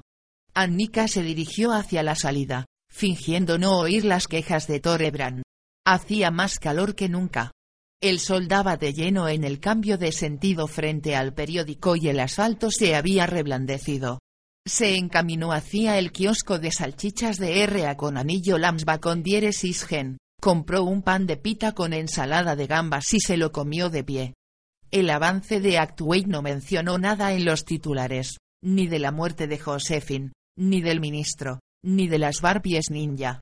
Probablemente los temas aparecerían como teletipos en medio de la transmisión, pero de momento nadie del periódico KVA con diéresis present seguía aquel programa de televisión.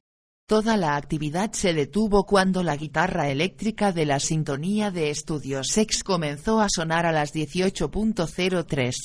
Annika estaba sentada a la mesa de Berit y miraba fijamente el altavoz de la radio. La investigación sobre la muerte de la joven de 19 años, Josephine Liljeberg, es cada vez más compleja anunció el presentador mientras la guitarra sonaba de fondo. En realidad la mujer era bailarina de striptease en un conocido club de alterne de la ciudad. El ministro de Comercio Exterior, Sister Lundgren, ha sido interrogado hoy de nuevo. Ampliaremos esta información en el programa de actualidad, con debates y análisis, en directo desde Estudios X.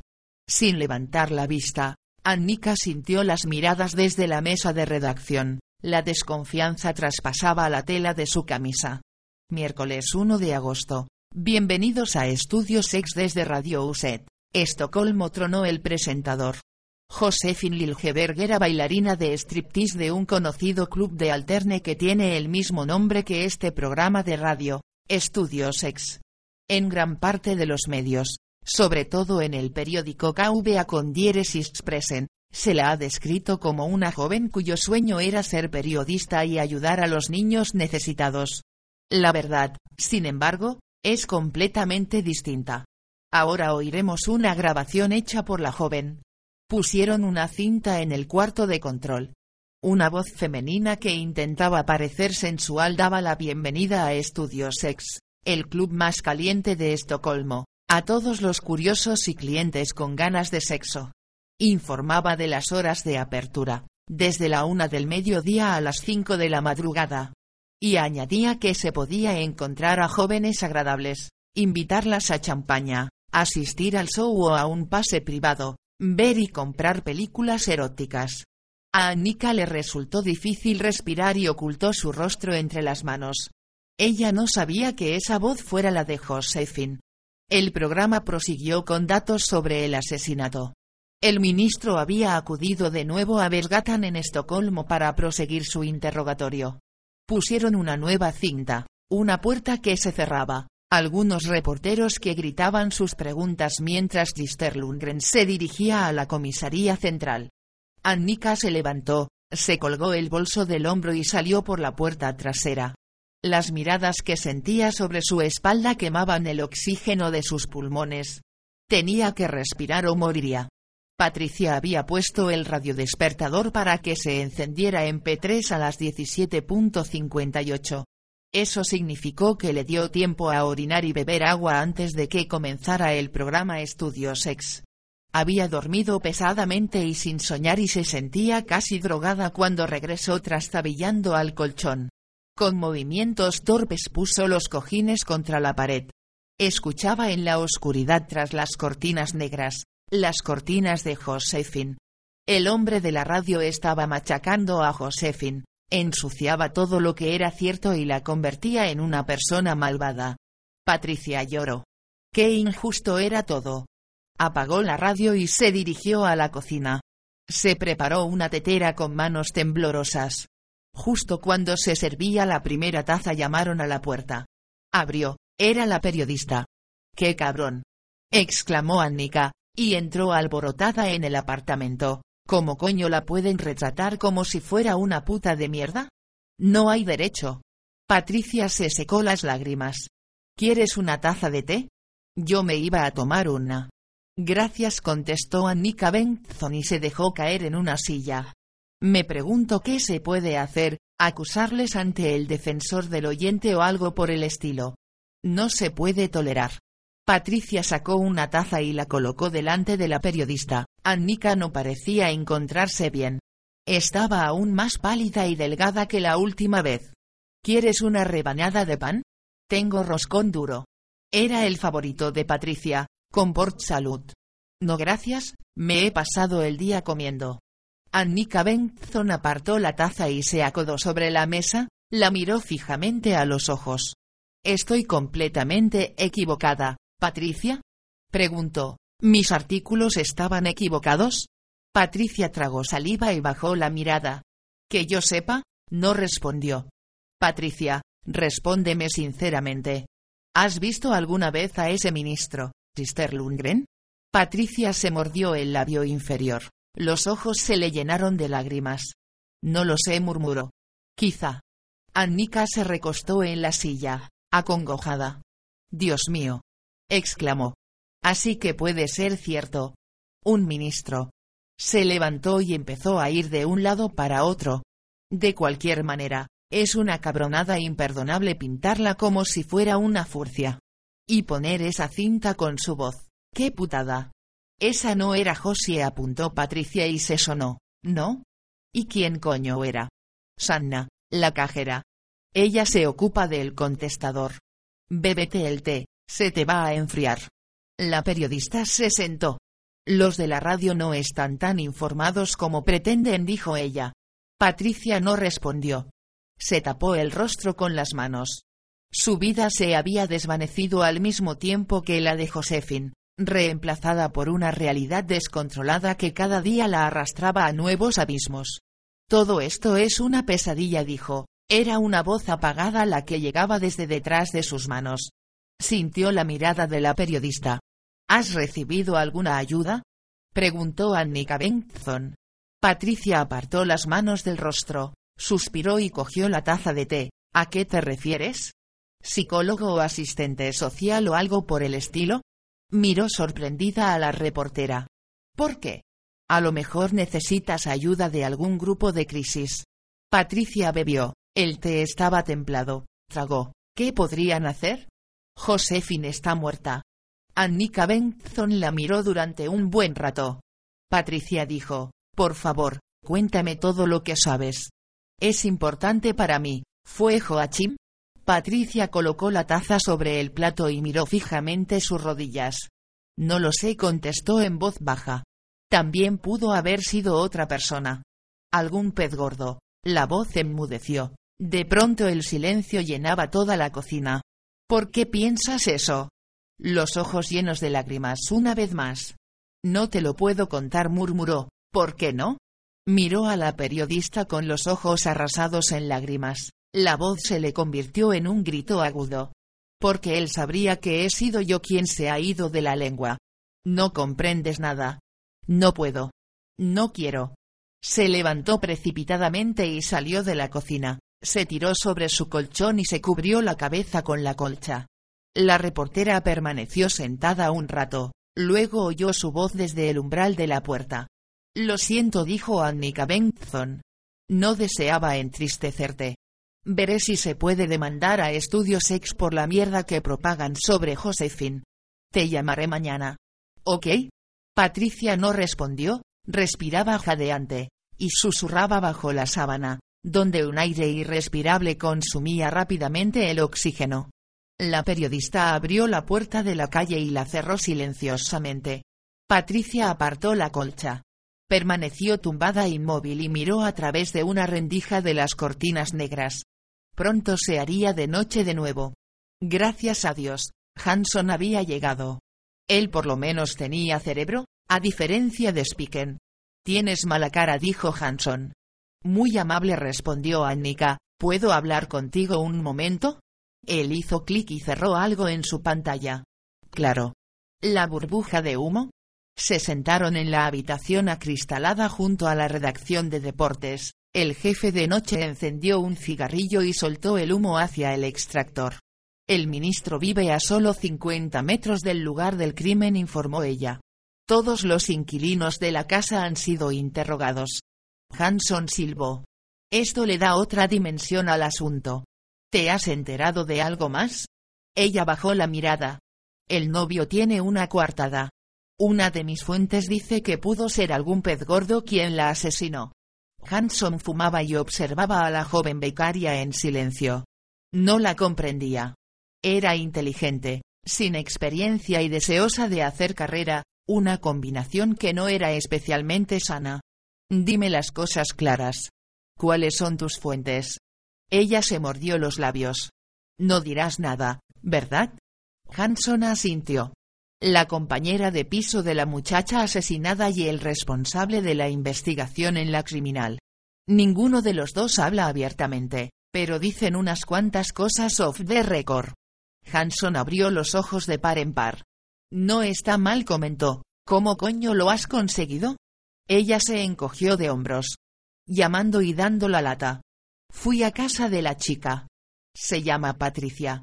Me preocupa. Hanson apagó el cigarrillo. Hoy tenemos que ir a por el ministro, anunció él. Ya ha estado en tres interrogatorios. Debe de haber otra razón además de lo del apartamento. Que viva tan cerca es muy interesante, no lo he leído en ninguna parte.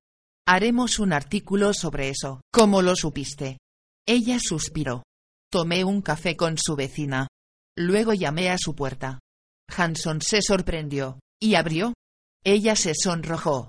Necesitaba orinar. El jefe de noche se reclinó contra el respaldo de plástico de la silla. ¿Qué coño dijo? Ella rió algo ruborizada. Me echó. Hanson sonrió. ¿Dónde está Carl? preguntó Annika. Recibió una información de esas muñecas barbies. Al parecer están de nuevo en acción. Annika se quedó de piedra. ¿Qué fue lo que pasó ayer? indagó ella. En realidad no lo sé, respondió Hanson. Llegó con las fotos a las nueve. ¿Tú sabías que las tenía? Hanson movió la cabeza negativamente y encendió un cigarrillo más. No respondió. Fueron una especie de regalo. ¿Te parece éticamente defendible que acudamos a actos terroristas? repuso ella. Hanson suspiró y apagó el cigarrillo después de dos caladas. Hay un gran debate sobre eso, dijo y se levantó. Ponte de acuerdo con Carl si deseas añadir algunos datos a su artículo. Annika también se levantó. Surebabe contestó. El teléfono de Hanson sonaba como un poseso en la mesa de la redacción. Él se apresuró a cogerlo. Hola, Berit, ¿cómo coño te va? ¿No? ¡Qué cabrón! Annika se sentó a la mesa de Berit y escribió sus artículos. La conexión del ministro con el lugar del crimen. No tenía mucho que contar. Estuvo sentada durante un largo rato mirando la pantalla. Luego descolgó el auricular y llamó a la secretaria de prensa de Christer Lundgren. Karina BJ o con dieres Irlund contestó la mujer. Annika se presentó y preguntó si molestaba. Sí, tengo una invitación a comer. ¿Podrías llamar mañana? Annika se sorprendió. ¿Lo dices en serio? Te he dicho que estoy ocupada. ¿Por qué están interrogando al ministro? No tengo ni idea. ¿Es porque vive junto al lugar del crimen? La sorpresa de la secretaria de prensa parecía auténtica. ¿Sí? Annika carraspeó. Gracias por dejar que te molestara, dijo irónica. Has sido de gran ayuda. De nada entonó Karina BJ o con dieres Islun. Buenas tardes. Jesús, pensó Annika. Llamó a la centralita y preguntó dónde se hospedaba Berit. Le dieron el número de un hotel de Bisbee. La reportera estaba en su habitación. ¿Qué tal la caza? preguntó Annika. Berit exhaló un suspiro. El presidente del Parlamento se niega a asumir que tuviera conocimiento sobre IP. ¿A dónde quieres llegar? Él era responsable, uno de los más iniciados durante los años 60. Entre otros cargos, durante la mili, estuvo destinado a IP.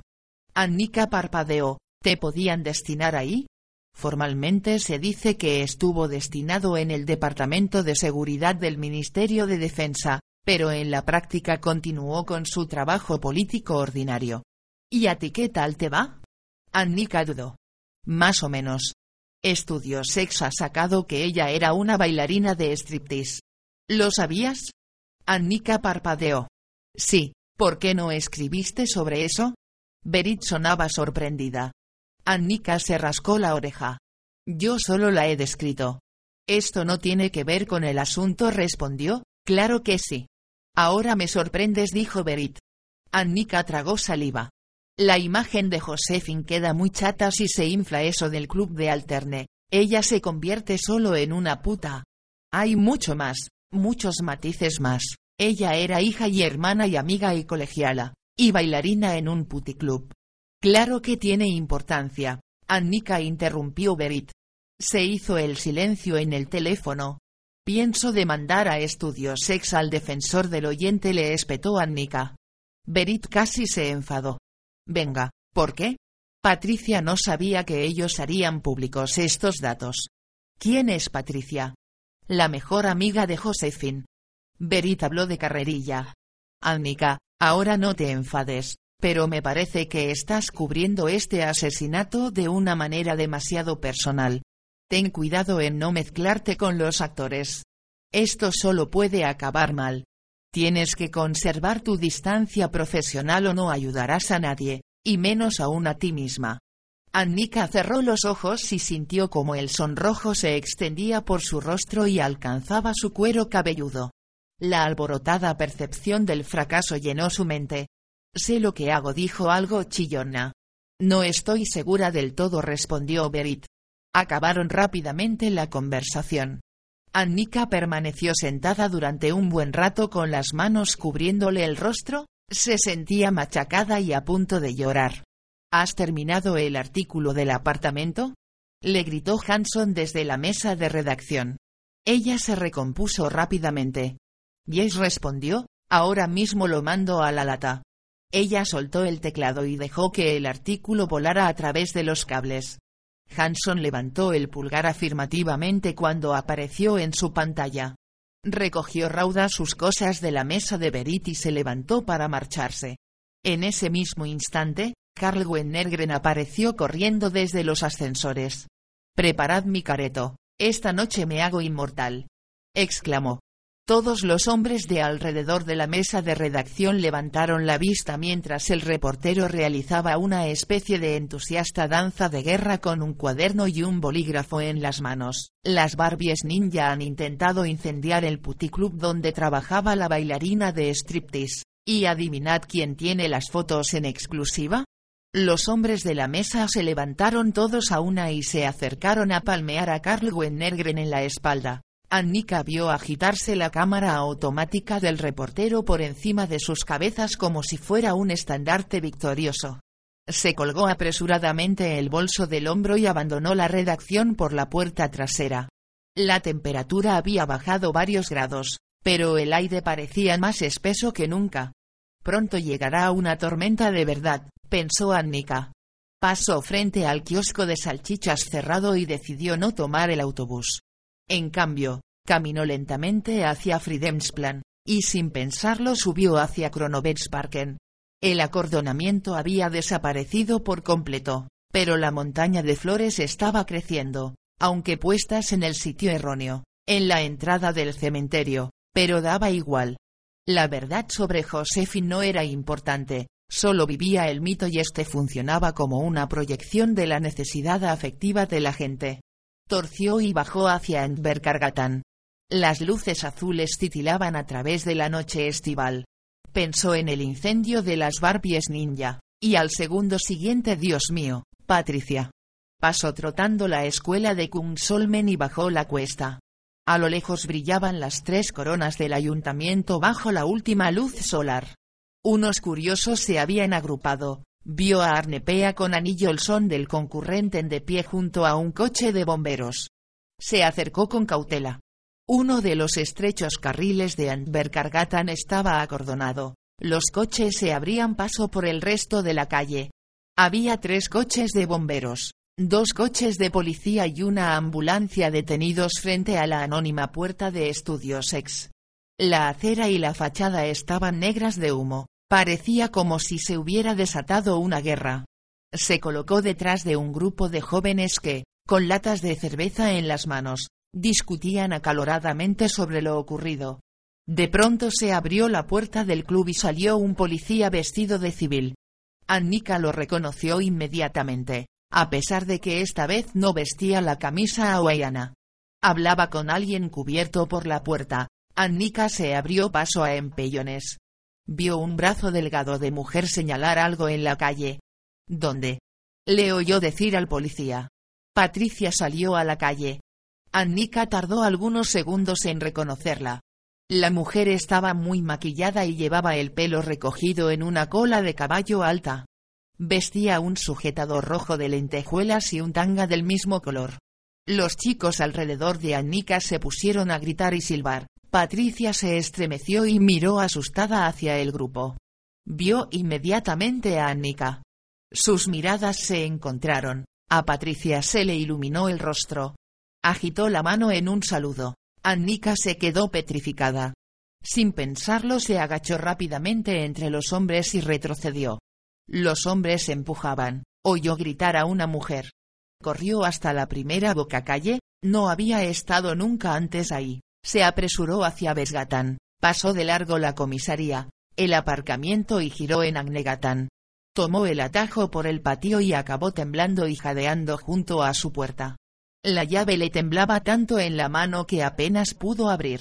Estoy perdiendo el control, pensó, y bajó la cabeza al comprender su propia cobardía se avergonzaba de Patricia. Dieciocho años, un mes, 25 días cuando la más profunda certidumbre supera a la angustia sobreviene la verdadera confianza. Todo lo demás es un fracaso, lo sé. Él desea que reviva viejos y horribles recuerdos. Me empuja al cuarto de baño para que me masturbe. Ahora tócate hasta correrte, dice. No puedes entrar, le digo yo. Él abre la puerta del cuarto de baño mientras yo estoy sentada con la ducha entre las piernas, su rostro pálido de cólera. Puedes follar hasta correrte con un jodido aparato, pero conmigo no, grita. El pasillo de un hotel, puertas que se cierran. Pánico, tirones y fatiga, desnuda y mojada. Voces en la zona de la piscina, no me atrevo a gritar.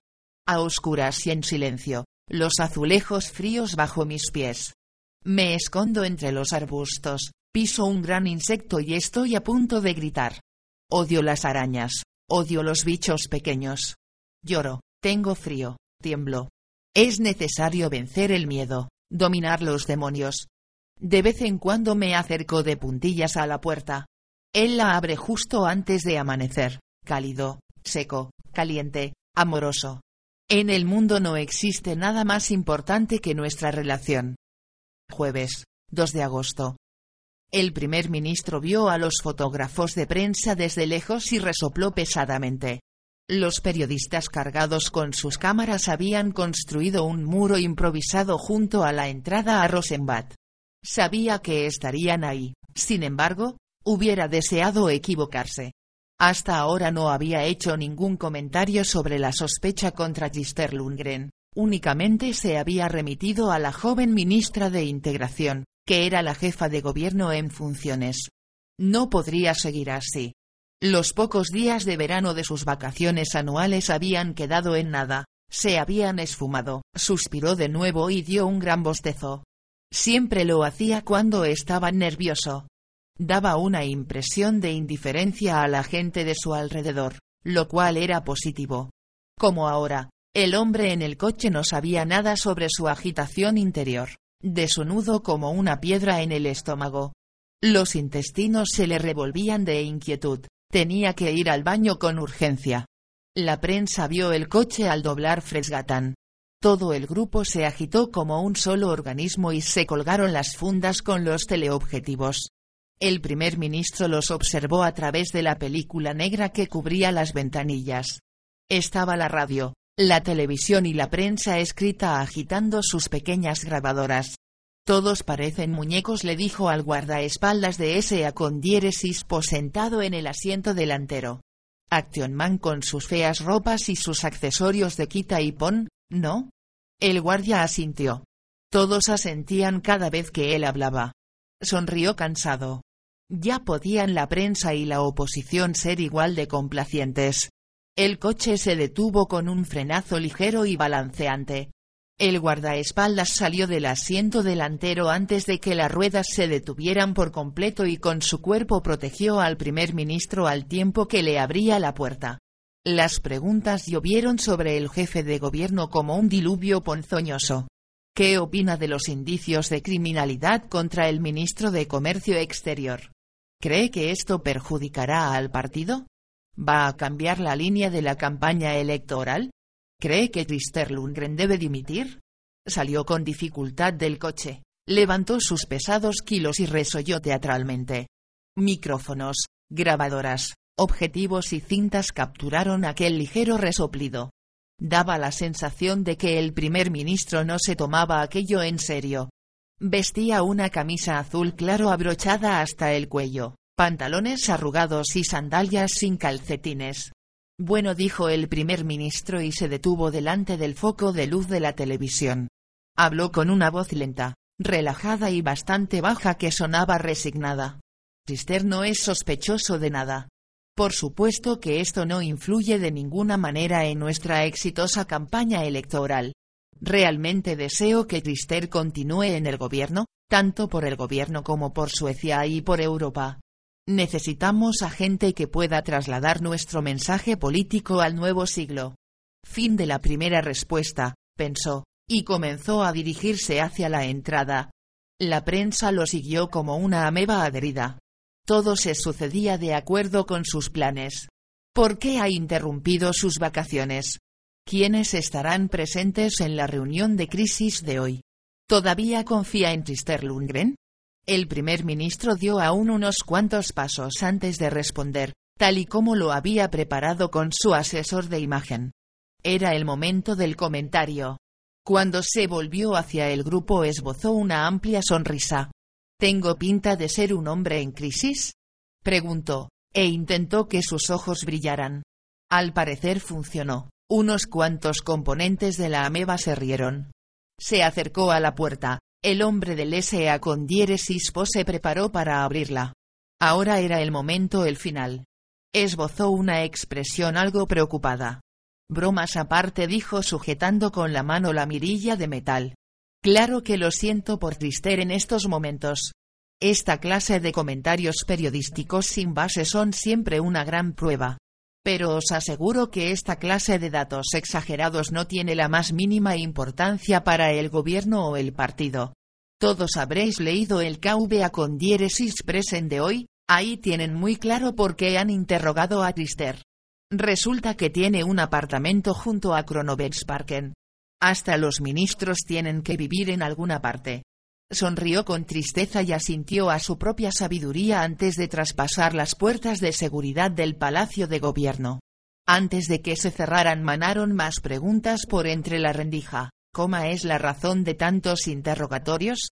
¿Cómo se sabe algo especial? ¿Algún comentario de los últimos? Se concentró en subir lenta y relajadamente las escaleras dado que los periodistas le podían ver a través de la puerta de cristal. Carroñeros de mierda. Joder, qué calor hace aquí. exclamó y se desabrochó irritado un par de botones de la camisa. Coño, si voy a tener que pasarme aquí dentro todo el puto día, ocupaos de que por lo menos se pueda respirar. Entró en un ascensor y dejó que las puertas se cerraran antes de que el hombre del S.A. con diéresis po pudiera entrar. Ahora, verdaderamente tenía que cagar. El cordón del zapato se rompió y Annika blasfemó. No tenía otros nuevos en casa. Se sentó en el suelo del recibidor con un suspiro cansado. Se quitó la zapatilla deportiva e hizo otro nudo. Pronto no le quedaría más cordón con el que poder atarlos. Tenía que acordarse de comprar unos la próxima vez que fuera a Consum. Bajó cuidadosamente las escaleras. No deseaba sobrecargar las rodillas más de lo necesario. Sentía las piernas rígidas y poco elásticas. No se había preocupado de correr durante el verano. El aire en el patio trasero era denso. Todas las ventanas del inmueble estaban abiertas de par en par. Parecían desnudos agujeros negros en la rígida fachada del edificio. Las cortinas colgaban como cansados telones que se abrían hacia los escenarios interiores, sin moverse ni un milímetro. Annika arrojó una toalla en el cuarto de baño comunitario del patio y salió por el portal haciendo jogging hacia Agnegatan. Al japonés de la esquina de Bergatan ya le había dado tiempo a colgar el cartel de los titulares del KVA con diéresis present. Carl Wennergren lo volvía a encabezar con sus Barbies ninja. Hizo jogging detenida enfrente durante unos segundos mientras leía las cortas líneas exclusiva fotográfica solo en KVA con diéresis en atentado contra Club de Alterne. El pulso se le aceleró, comenzó a sudar. En la foto se veía la puerta del local volando por los aires hacia la calle, el fuego incendiaba la entrada.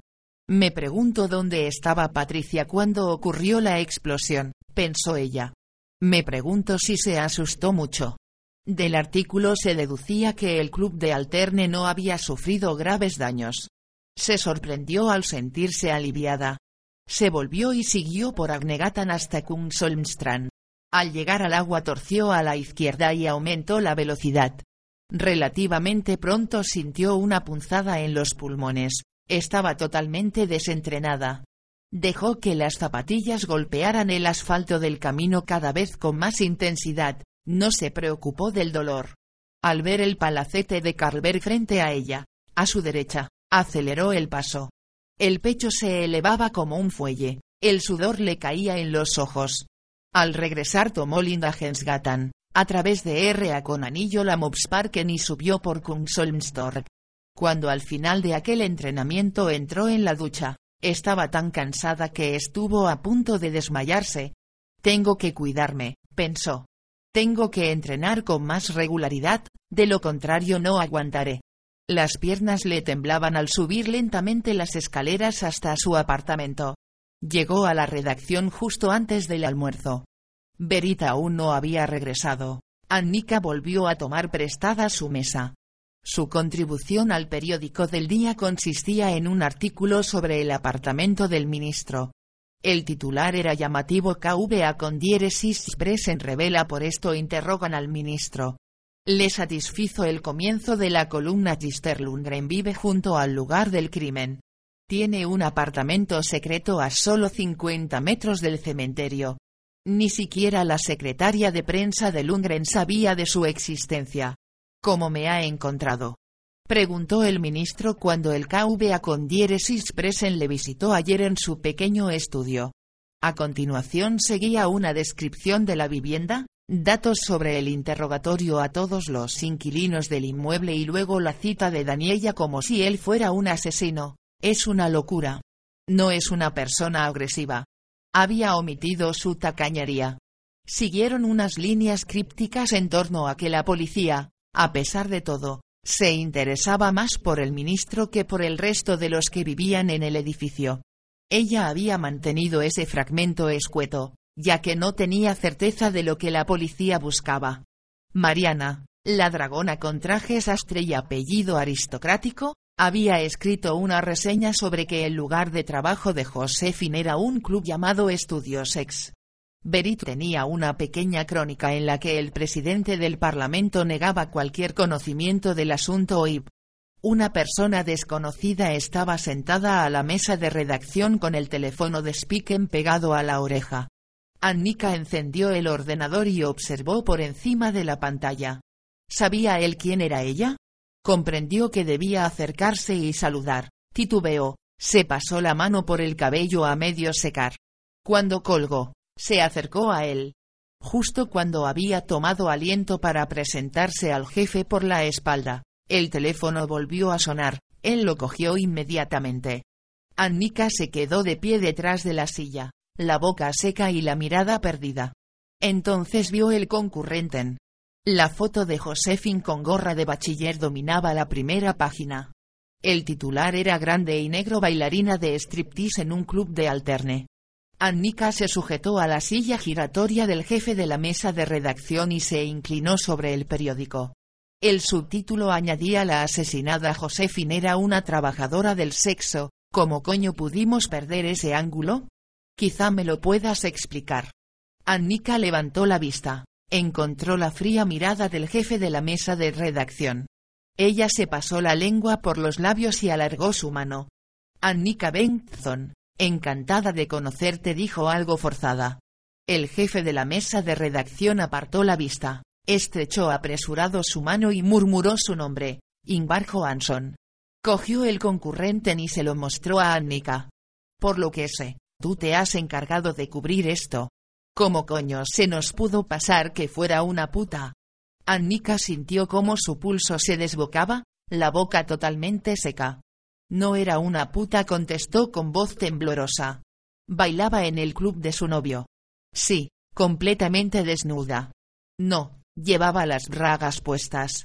El novio seguía escrupulosamente la ley. El jefe de la mesa de redacción la miró fijamente. Si lo sabías, ¿por qué no escribiste nada sobre eso? Ella tragó saliva, los latidos del corazón retumbaban en sus oídos.